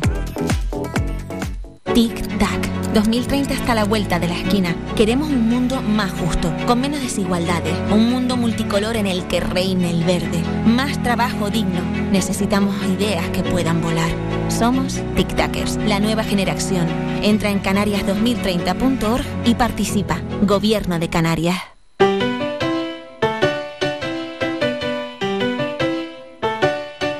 Faikan Red de Emisoras Más de tres décadas al servicio de los canarios, ofreciendo los mejores éxitos de la música latina de ayer, de hoy y de siempre. Somos gente, somos radio.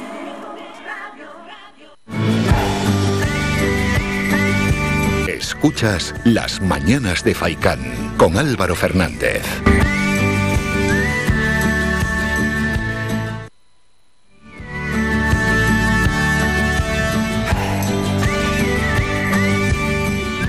Once menos cuarto de este 18 de abril y vamos a saludar ya a Dani González con el que hablamos de medio natural, naturaleza, etcétera. Dani, buenos días.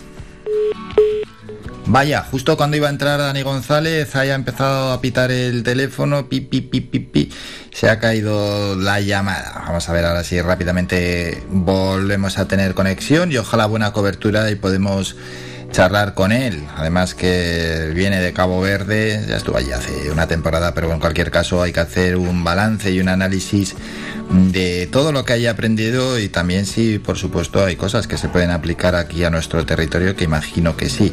Vamos a ver si ya lo tenemos y pasamos con Dani González a quien lo estamos volviendo a llamar y me imagino que, que ya estará. Vamos a ver si está Dani. Dani, buenos días. Hola, buenos días Álvaro. Ahora sí que sí. ¿Qué, ¿Qué tal? ¿Cómo va todo? ¿Cómo fue también esa experiencia de nuevo por Cabo Verde? Muy bien, muy bien. Eh, una experiencia interesante como, como prometen estos viajes siempre, ¿no? Eso es, era, digamos, la, ya estuvimos hablando la primera vez que eh, estuviste por allí. En este segundo viaje, mm, ¿qué diferencia ha habido con el primero? Bueno, esta vez íbamos a completar el trabajo que había quedado pendiente de, de la primera partida eh, y básicamente consistía en lo mismo, ¿no? Seguíamos muestreando flora amenazada, unas 25 especies de, de flora endémica de, de la isla de Santiago que se encuentra en, en vías de desaparecer y lo que hacíamos era recoger muestras para análisis genético, para mm, los herbarios del Jardín Canario y del INIDA, que es un instituto de investigaciones agrarias en Cabo Verde, y, mm, luego material para reproducción, ¿no? De semillas o, o frutos. ¿Esa flora amenazada tiene los mismos peligros que la nuestra? incluso más. La verdad que la situación en, en la isla de Santiago y casi que en el resto del archipiélago es tanto más complicada que, que la que tenemos aquí en, en Canarias. ¿no? Eh, la vegetación fue muy castigada eh, después de que llegaron los primeros habitantes al archipiélago, prácticamente desapareció por completo y estas especies de las que hablo quedaron refugiadas en, en riscos y en lugares inaccesibles y ahora pues continúa una presión muy grande de, del ganado, eh, en gran parte asilvestrado, y además una amenaza más reciente que es la de los macacos, ¿no? Una especie también introducida en, en Cabo Verde.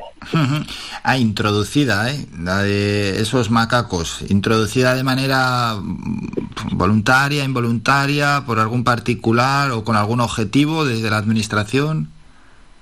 No tengo muy claro cuál es el origen de, del macaco en Cabo Verde, pero sí que es una especie introducida, ¿no? Muchas veces eso llama la atención a la gente porque lo considera como, como nativo, pero a ver, el Cabo Verde está, la isla más cercana está a casi 500 kilómetros, o un poquito más de 500 kilómetros del continente. No hay prácticamente ningún mamífero con capacidad de colonizar un archipiélago tan distante del continente por sí mismo. Hmm. Bueno, y en lo que se refiere al medio natural, por lo que has visto en Cabo Verde, ¿hay una protección especial? ¿Ves que los ciudadanos lo protejan, que la administración también esté involucrada o les queda mucho camino por recorrer?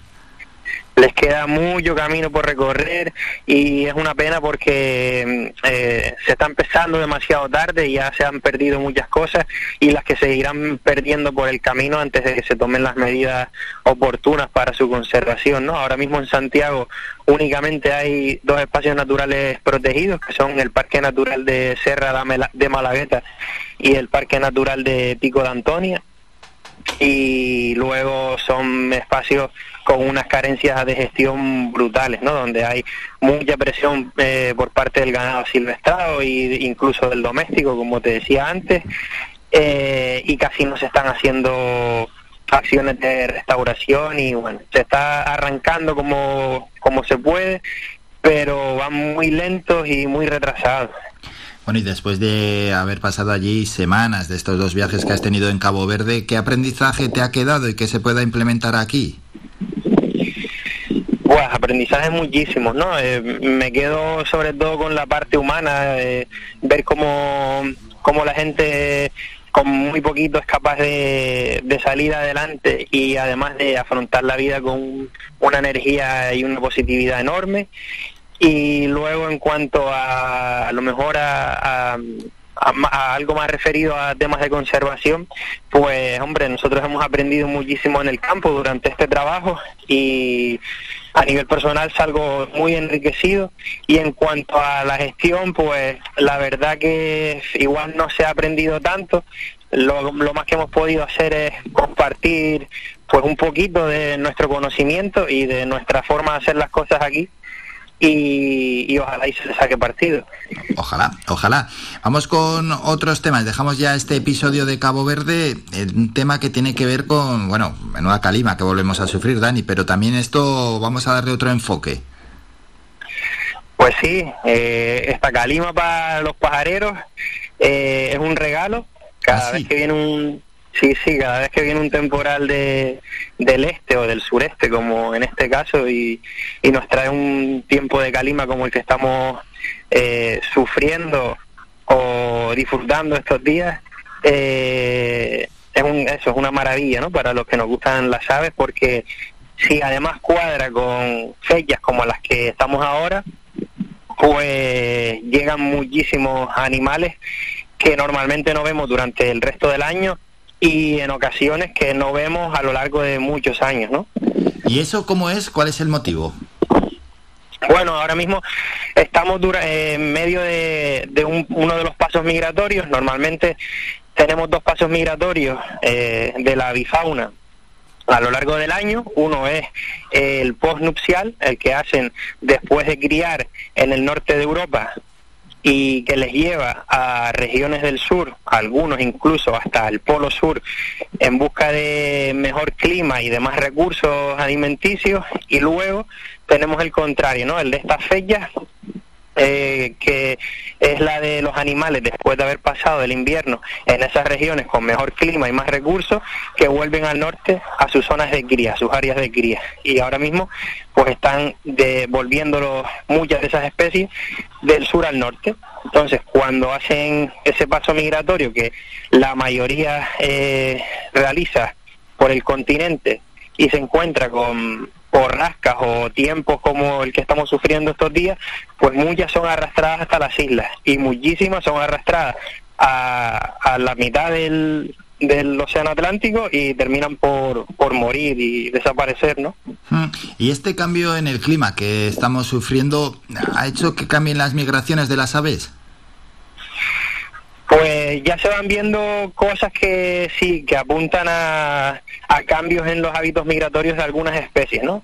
Realmente eh, no tenemos una serie de datos muy, muy larga, pero sí que vemos como en especies muy comunes y que se vienen estudiando desde hace mucho tiempo, eh, hay, hay cambios y adelantan su migración o retrasan su vuelta y eso puede afectar mmm, de manera negativa en la mayoría de los casos porque se crean asincronías, ¿no? Cuando para las aves es muy importante que esa migración vaya en sintonía con los recursos, como te decía antes, se mueven grandes distancias en busca de recursos. Si, los, si el clima va cambiando de forma local o de forma global, pues se pueden crear esas asincronías y realmente los animales no van a encontrar eh, lo que van a buscar y, y, bueno, pueden sufrir muchísimo ¿no? a lo largo de esa travesía. Por cierto, eso, debéis ser los únicos que ven algo positivo en la calima, ¿no? A ver, te digo, para ellos igual no es ni tan positivo, porque lo que les ocurre es que la calima los desvía de su ruta migratoria y muchos que igual no tenían programado pasar por las islas, pues se ven casi que obligados a hacerlo. Y como te digo, muchos otros eh, quedan a la deriva en mitad del Océano Atlántico y terminan sus días ahí. Pero para los pajareros sí que es un regalo. Bueno, pues se parecía difícil, pero se ha dado eh, ese toque de buscar, bueno, pues e, ese, ese puntito positivo, eh, por lo menos para los pajareros, porque para el resto que sufren la calima están deseando que, que, se vaya y, y, que no vuelva. Pero lo has conseguido, ¿eh, Dani? Sí, sí, hombre, yo llevo este fin de semana eh, he estado en la punta de Jandía y la verdad que ha sido un festival. Sobre todo ayer los veías llegando, ¿no? Veías a muchos animales llegando a la costa y luego te encontrabas a muchos otros ya en la costa y ellos polvo, la verdad. Algunos bichos que te encontrabas a currucas, por ejemplo, que son pajaritos muy chiquititos, prácticamente debajo de las piedras y mirando todo el rato al cielo, porque cuando ocurre esto siempre hay especies que que ven su oportunidad y ayer era el caso de los cernícalos, ¿no? Habían varios cernícalos en esa franja de costa a, la que estaban llegando muchísimas aves que llegan, como te digo, muy cansadas y los cernícalos tienen ahí una oportunidad tremenda, ¿no? De, pegarse un festín. Entonces veías a los bichos muy cansados y además pendientes de que alguien no se los ampase desde el aire. Eso es, llegan extenuadas y al final es una presa muy, muy, muy fácil. Y vamos a cambiar de asunto antes de despedirnos. Hay que hablar de una presentación de un libro y así invitamos también a los oyentes. Pues sí, eh, te agradezco que, que, des la oportunidad. El viernes a las siete y media de la tarde en la Casa Verde de Firga, que gestiona la Vinca Ecologistas en Acción, se va a hacer la presentación de sucesos en la naturaleza canaria eh, que es un libro que escribe Juan José Ramos Mero, un naturalista muy conocido en Canarias, que procede de la Isla Baja, en Tenerife, y con ilustraciones de Frank Torren, que también es un artista, un ilustrador canario, un librito que está muy bien para quien quiera iniciarse en el conocimiento de la naturaleza canaria, son un buen puñito de relatos cortos eh, en las que te va contando los cambios que acontecen eh, a lo largo de, las estaciones en, en el archipiélago, los, los sucesos más destacados ¿no? en, en nuestra naturaleza. Y bueno, vamos a estar ahí un ratito de, dialogando sobre nuestro entorno. Uh nos contará cómo ha ido todo este proceso y promete, promete ser un ratito entretenido. Así que eh, invitamos a todo el que nos está viendo a que se acerque. Eso es que será, será bastante dinámico. Sí, la idea es que luego también haya un ratito para eh, debatir y dialogar con quienes se acerquen y seguro que va a ser un rato entretenido. Bueno, y antes de despedirnos, vamos a dejar el último apunte que tiene que ver sobre una ruta. Ajá, pues el sábado en colaboración con el Ayuntamiento de la Aldea y la Reserva de la Biosfera de Gran Canaria, eh, también organizamos una visita al Almacigal de Artejeves, que es un, uno de los poquitos relictos de almácigos que conservamos en Canarias, en este caso el más importante, el mejor conservado que, nos queda en el archipiélago. Y además lo visitamos en un momento muy especial porque estamos en plena primavera, hay muchísimas plantas en fruto y eso nos ofrece la oportunidad de hablar de muchas de las relaciones que se dan entre los animales y las plantas propias de ese ambiente. Así que también quedan invitados. Eh, tienen que... Eso sí, sí, para, para apuntarse, claro, ¿cómo hay que hacerlo? Exacto, hay que inscribirse o solicitar la información a través del ayuntamiento de la aldea. Hay un correo electrónico que es turismo arroba ayuntamiento de la aldea punto com y el número de teléfono ahora me coge despistado y bueno, no, importa, sino que llamen al ayuntamiento y, pregunten o lo pregunten a través de ese correo y allí de, buen gusto los van a atender. Eso es en, la, en el Facebook del ayuntamiento y creo que en la página web encuentran la, eh, la información o el cartel de la actividad y ahí tienen los contactos para informarse e inscribirse, ¿vale? Bueno, pues una buena forma de aprender a través de esa presentación el, viernes del libro, Dani, y ya para terminar a través de, esta ruta, saliendo a la naturaleza, que es muchas veces como mejor se entiende todo esto. Pues sí, que se animen. Y lo dicho, viernes la presentación es en Firgas y la ruta en ese correo para la aldea o si no pueden mirar en las redes sociales, en la propia página web del ayuntamiento o llamar si no al ayuntamiento y que ahí informen directamente. Dani, como siempre, ha sido un enorme placer.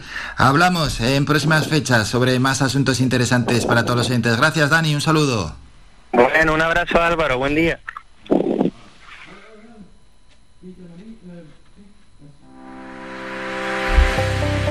Descarga gratis nuestra app oficial Faikan Red de Emisoras y escúchanos en directo, además de todos nuestros programas en repetición, imágenes, vídeos y noticias. Disponible ya en Google Play y Apple Store.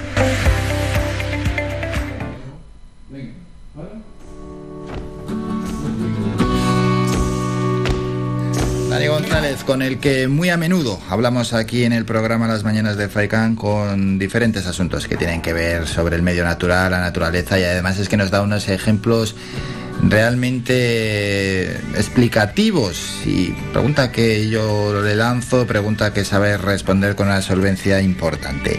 Vamos a ir a publicidad a la vuelta. Tenemos que ir con lo que será ya el último boletín informativo y luego vamos a conocer cómo la Asociación de Municipios Turísticos de Canarias puso en marcha el año pasado un sistema de inteligencia turística para mejorar la competitividad de los destinos. Hay que conocer en qué consiste ese sistema y qué es lo que genera. Nos lo explicará la CEO y cofundadora de inteligencia turística Celia Romero. A publicidad y volvemos con todo esto.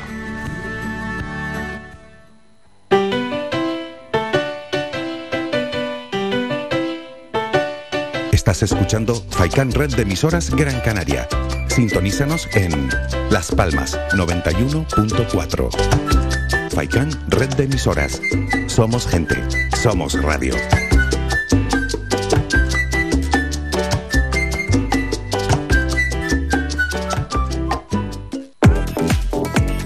A cualquier hora y para cualquier problema, llegan los coches amarillos. Llega Desatascos Jumbo 928 230265. Desatascos domésticos industriales y de redes ayuntamientos. Vaciado de pozos, achique de agua, aljibes o por lluvias. Tratamiento de legionela. Trabajos en todo tipo de embarcaciones. 638 748 731. Limpiezas de choque y localización de arquetas ocultas. Más de 34 años sin descanso. 24 horas sin excepción. 928 230265. Pioneros en limpieza de estanques y redes heredades de agua. No contrate intermediarios. Llámenos directo y ahorre tiempo y dinero. 638 748 731.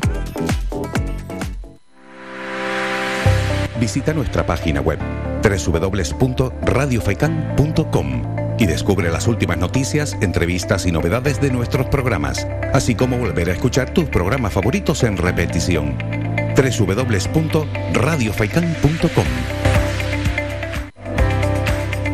Síguenos en nuestras redes sociales. Estamos en Facebook, Twitter e Instagram. Búscanos como Radio Faikán FM y descubre todas nuestras novedades. Somos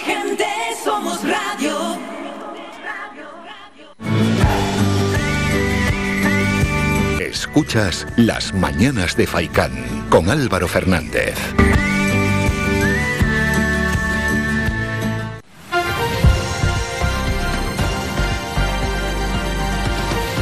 Noticias.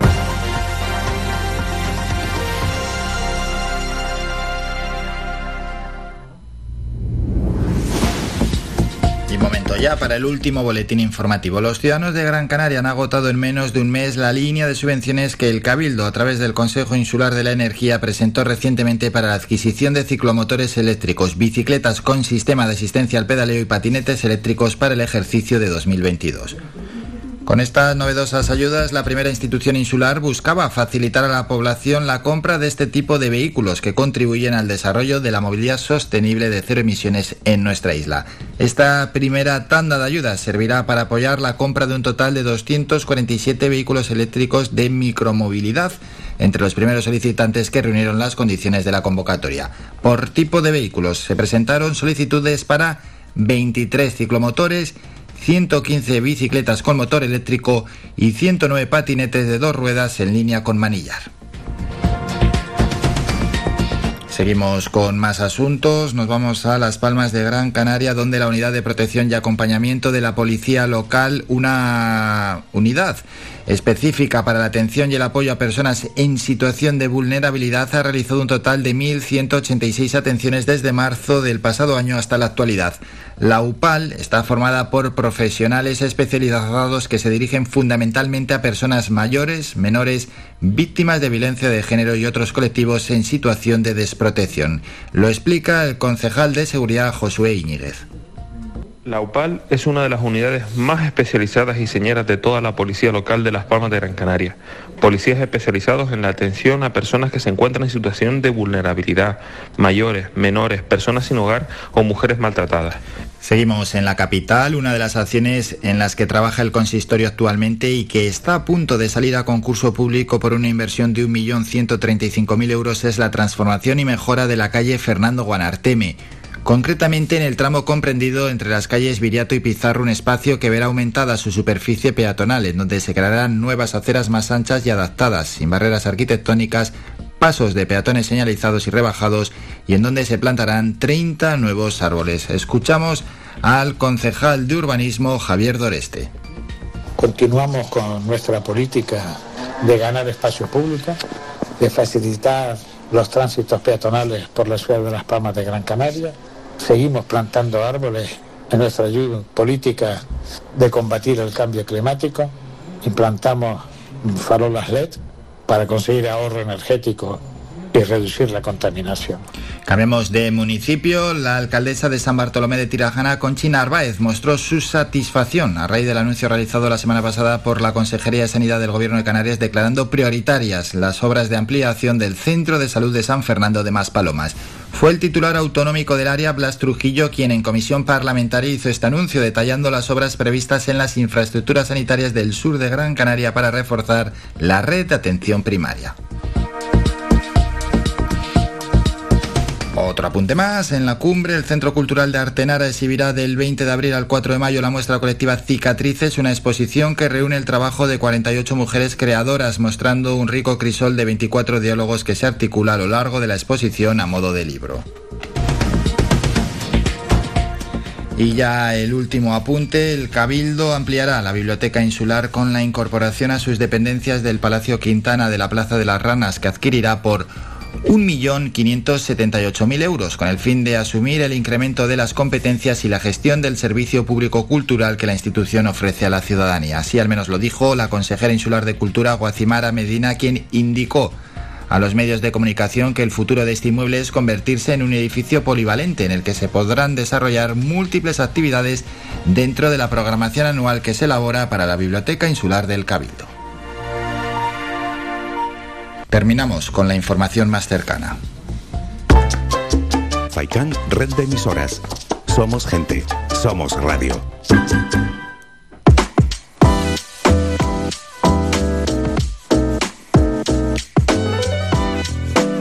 Sin fronteras.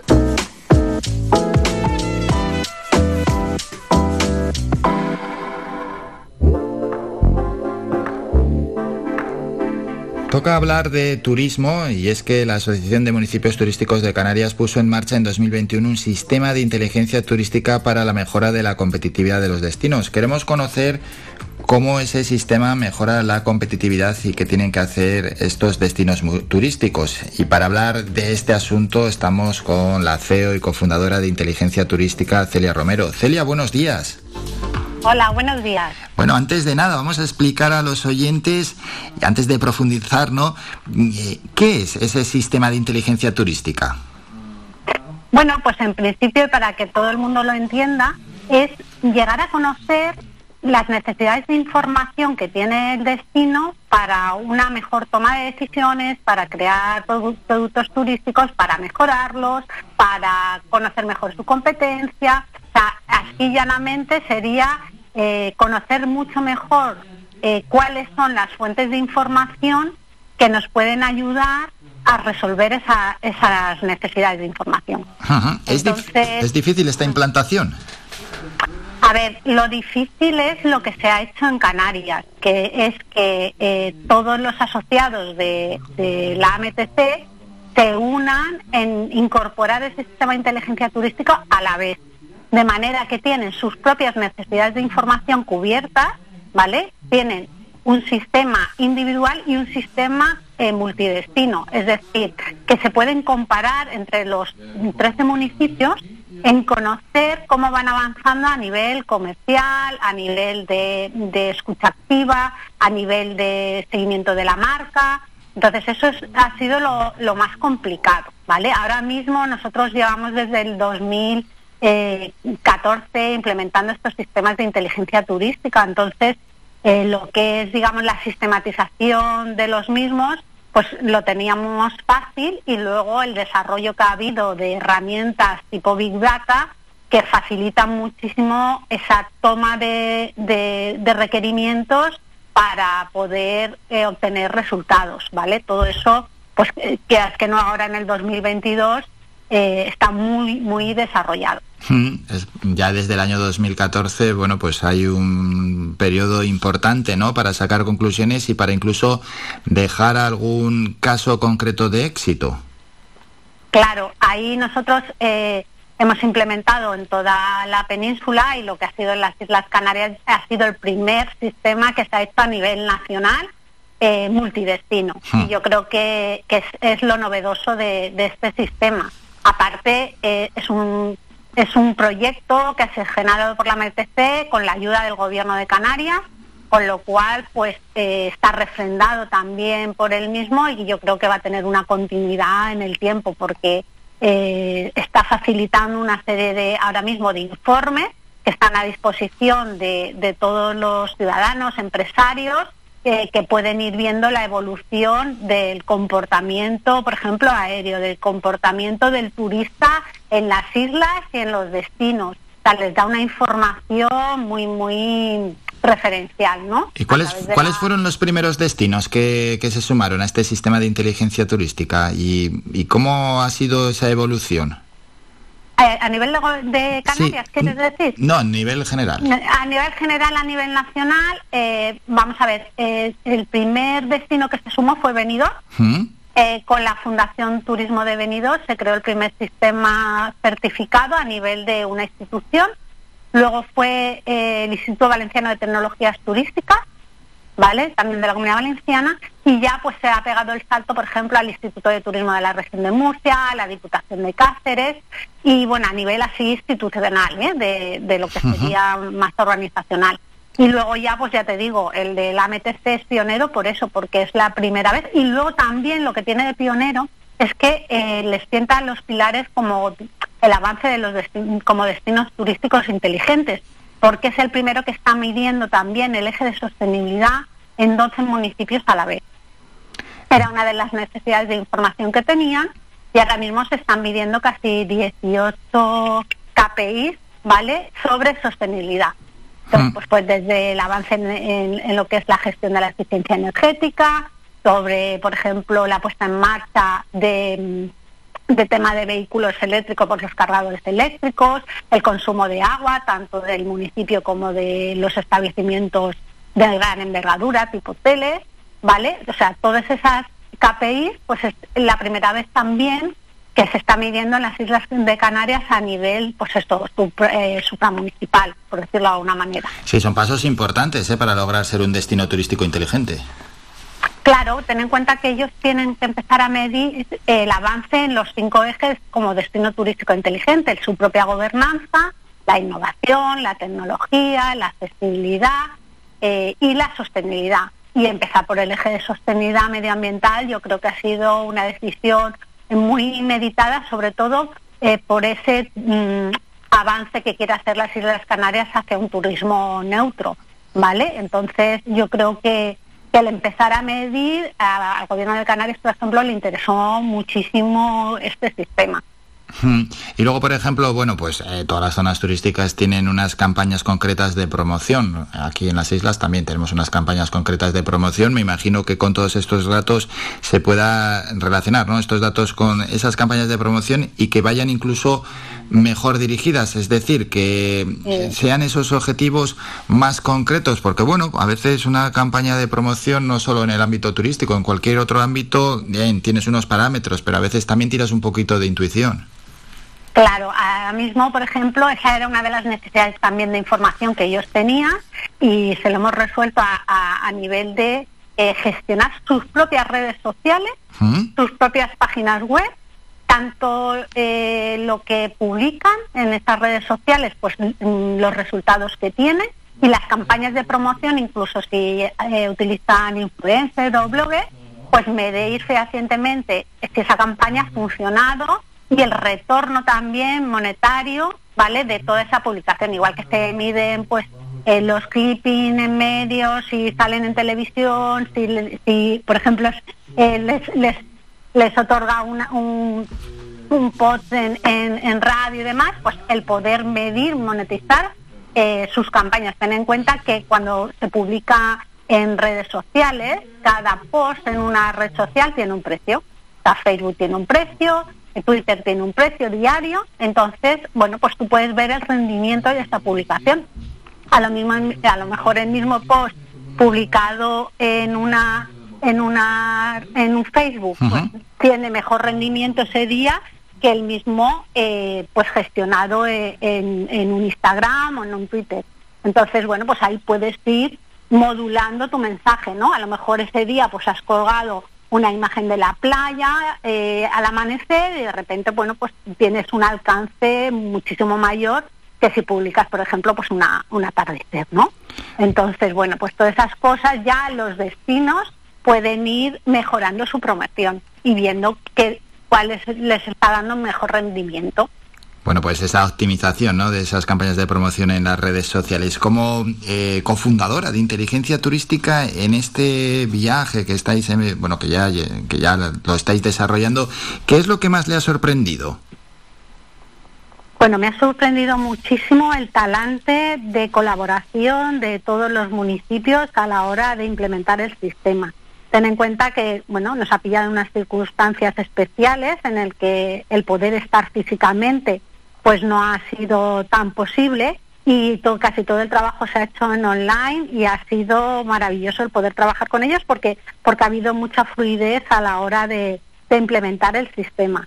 Entonces, ahí yo estoy súper agradecida a todos los a todos los técnicos de, de, los municipios de la MTC por la confianza y sobre todo eh, el ver ya los resultados. Ten en cuenta que ahora mismo hay más de 76 informes puestos en funcionamiento, ¿vale? Entre los eh, individuales de cada municipio y los que se han puesto en abierto en la MTC y eso es una cantidad ingente de, informes que se ha logrado hacer gracias a la, a la colaboración de, de, todos los técnicos. Claro, hay que saber trabajar y gestionar esa información generada porque es muchísima información.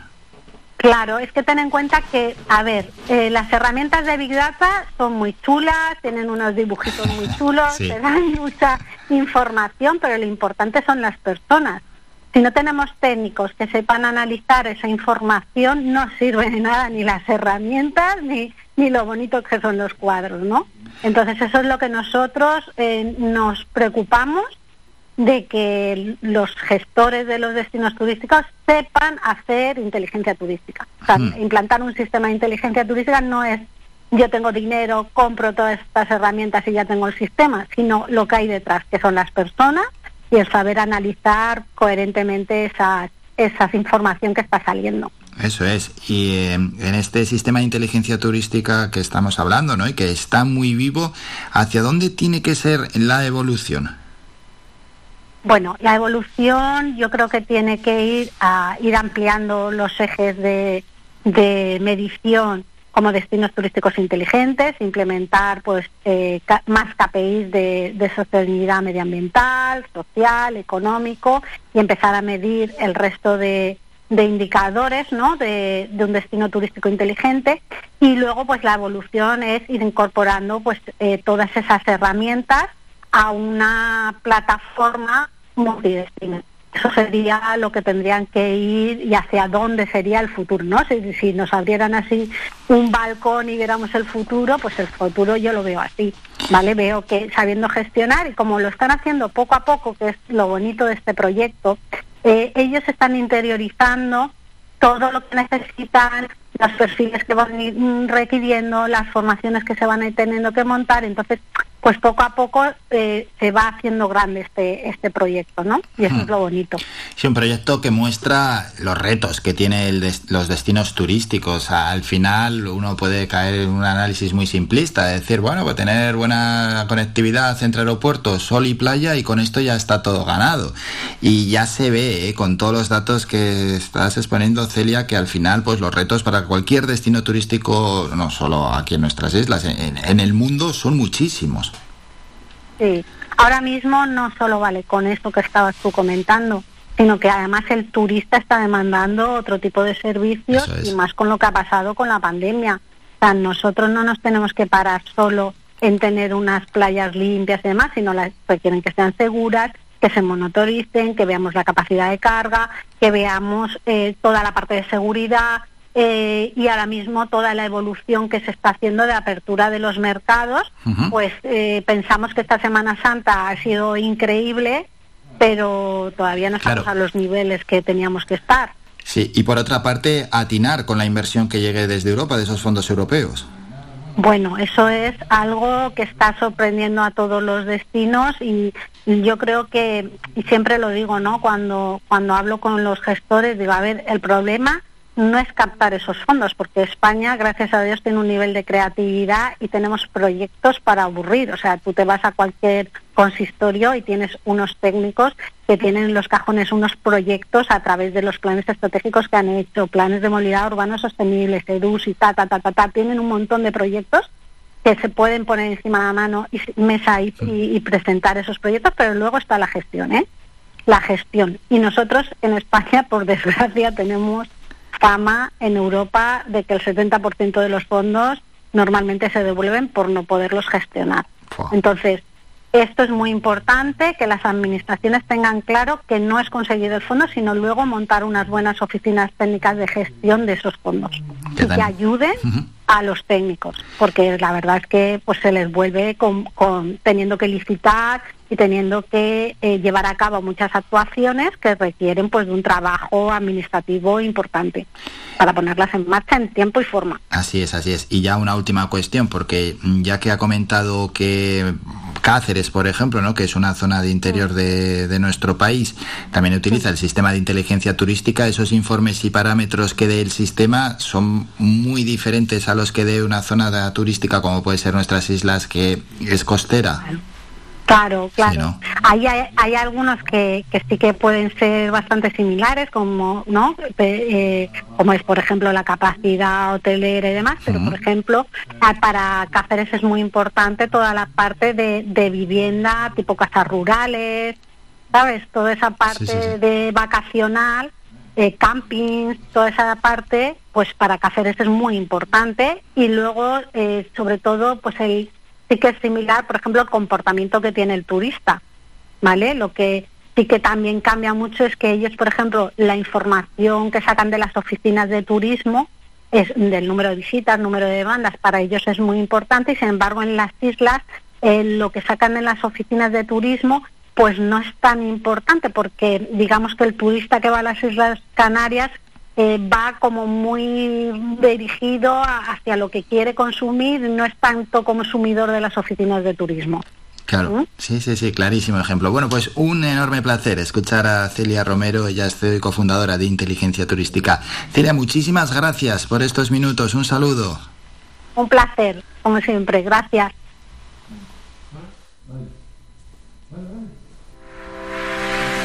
Visita nuestra página web www.radiofaikan.com y descubre las últimas noticias, entrevistas y novedades de nuestros programas, así como volver a escuchar tus programas favoritos en repetición. www.radiofaikan.com pues cuántos protagonistas han ido pasando a lo largo del programa en estas tres horas que empezábamos a las ocho y media de la mañana en este lunes 18 de abril. Nos vamos a ir a publicidad y a la vuelta volvemos para despedir el programa y lo vamos a hacer repasando noticias de agencia de ámbito local y de ámbito general. También vamos a entrar en las páginas web de Canarias 7 y la provincia para ver qué tienen en estos momentos. Un descanso y volvemos con todo esto.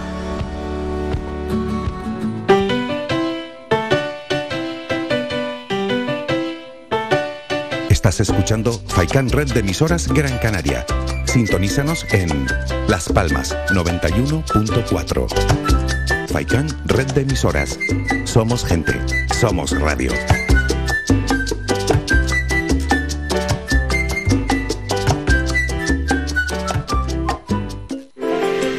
Conoce Valle Seco, conoce sus comercios, apoyando a nuestro tejido empresarial. Tiendas, bares, mercado, profesionales, empresas, restaurantes, bazares, turismo rural, barberías, peluquerías, siempre han estado aquí, en Valle Seco.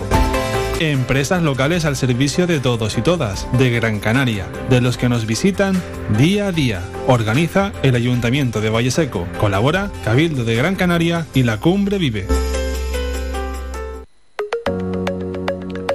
Sí al empleo, al desarrollo económico, a la sostenibilidad, a las energías alternativas, a las experiencias internacionales.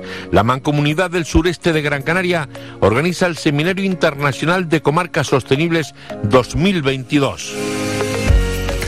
Días 27 y 28 de abril, Teatro Víctor Jara, vecindario. Asistencia libre y gratuita. Más información en www.seminariocomarcasostenibles.com. Sureste Sostenible, Agüimes, Ingenio y Santa Lucía.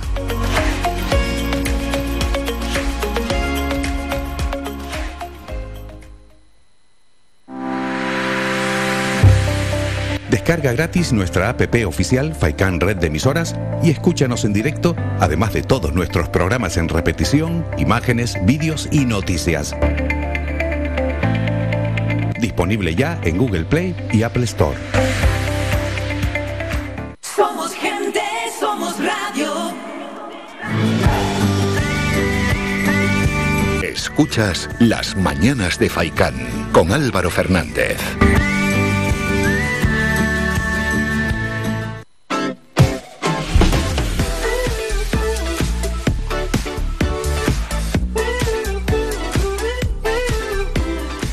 Y antes de decir adiós, vamos como siempre con el cierre. Repaso a agencias de ámbito local. Detienen a un joven por estafas en el alquiler de propiedades de Gran Canaria, Lanzarote y Fuerteventura. Rescatan una patera con 62 inmigrantes a bordo en aguas de Canarias. Torres subraya que hace dos años dijo que no se iba a tocar un milímetro de las aguas canarias y no se han tocado. Interceptado en aguas al sur de Canarias un pesquero con 3 toneladas de cocaína y las exportaciones en el archipiélago aumentan un 90,4% en febrero, la mayor subida del país. Noticias de agencia de ámbito general. Ucrania confirma que las fuerzas rusas han tomado la localidad de Kremina, en la región de Lugansk. En directo en la guerra, Bélgica prohíbe la entrada a sus puertos a los barcos con bandera rusa. Al menos seis muertos por ataques con misiles en la ciudad ucraniana de Leópolis. Sánchez vincula al PP con la corrupción y exige a Feijó que se pronuncie sobre el caso de mascarillas de Madrid. Feijó a Sánchez, con 10% de inflación, un presidente del gobierno que no baje los impuestos es que no tiene corazón. Y Rubiales y Gerard Piqué pactaron comisiones millonarias para celebrar la Supercopa en Arabia Saudí, según el Confidencial. Vamos con Canarias 7.es. La Universidad de Las Palmas de Gran Canaria estudia sus nuevas titulaciones tras una macroencuesta a docentes, alumnado y empresas. Todos los títulos se ajustarán a los nuevos ámbitos de conocimiento, pero algunos no están funcionando, reconoce la universidad. Pájara, La Aldea y Arucas, los sitios ayer más calurosos del país. España se quitará la mascarilla con la incidencia en los 400 casos y las canchas de tenis del López Socas llevarán el nombre de Carla Suárez. Terminamos en la provincia.es. Marruecos activa la búsqueda de petróleo en aguas frente a Lanzarote y Fuerteventura. Fernando Clavijo dice, el presidente de Canarias sale mucho en la tele como un tertuliano, pero no hay gestión. Lucas Pérez asegura que no tiene valor que Marruecos establezca sus límites marítimos de forma unilateral. La calima volverá a dejar más de 30 grados en el casco de Mogán y Tasarte. Y otros asuntos, detenido en Las Palmas de Gran Canaria tras estafas a 28 personas por medio de alquileres fraudulentos.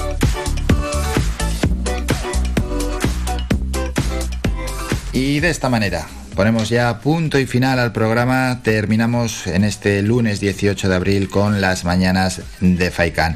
Por aquí han estado Julián Melián, secretario del sector primario de Coalición Canaria en Gran Canaria. Con José Víctor González hemos hablado de deporte. En la sección Ben Mamá nos han acompañado las periodistas Patricia Gardeo y Cristina Durán. Ángeles Batista, consejera por Unidos por Gran Canaria, también ha estado en el programa hablando de la falta de plazas sociosanitarias en nuestra isla. Dani González, de Azanegue Naturalistas, nos ha hablado del medio natural y hace nada, unos minutos hemos hablado con Celia Romero, CEO y cofundadora de Inteligencia Turística, sobre el sistema de inteligencia turística que están aplicando los eh, parte ¿no? de municipios, bueno, los que están dentro de la Asociación de Municipios Turísticos de Canarias. Con esto nos vamos. Recordamos, a la una llega el doctor José Luis Vázquez y a las dos hoy no hay Faikan Deportivo Manolo, bueno, pues no está dispuesto, una pequeña indisposición de salud, pero bueno, pronto se recuperará Manolo Morales y estará con nosotros como siempre de lunes a viernes a partir de las 2 de la tarde. Lo dicho, pasad un buen día y regresamos mañana martes a partir de las 8 y media de la mañana. Hasta entonces, feliz día. Adiós, adiós.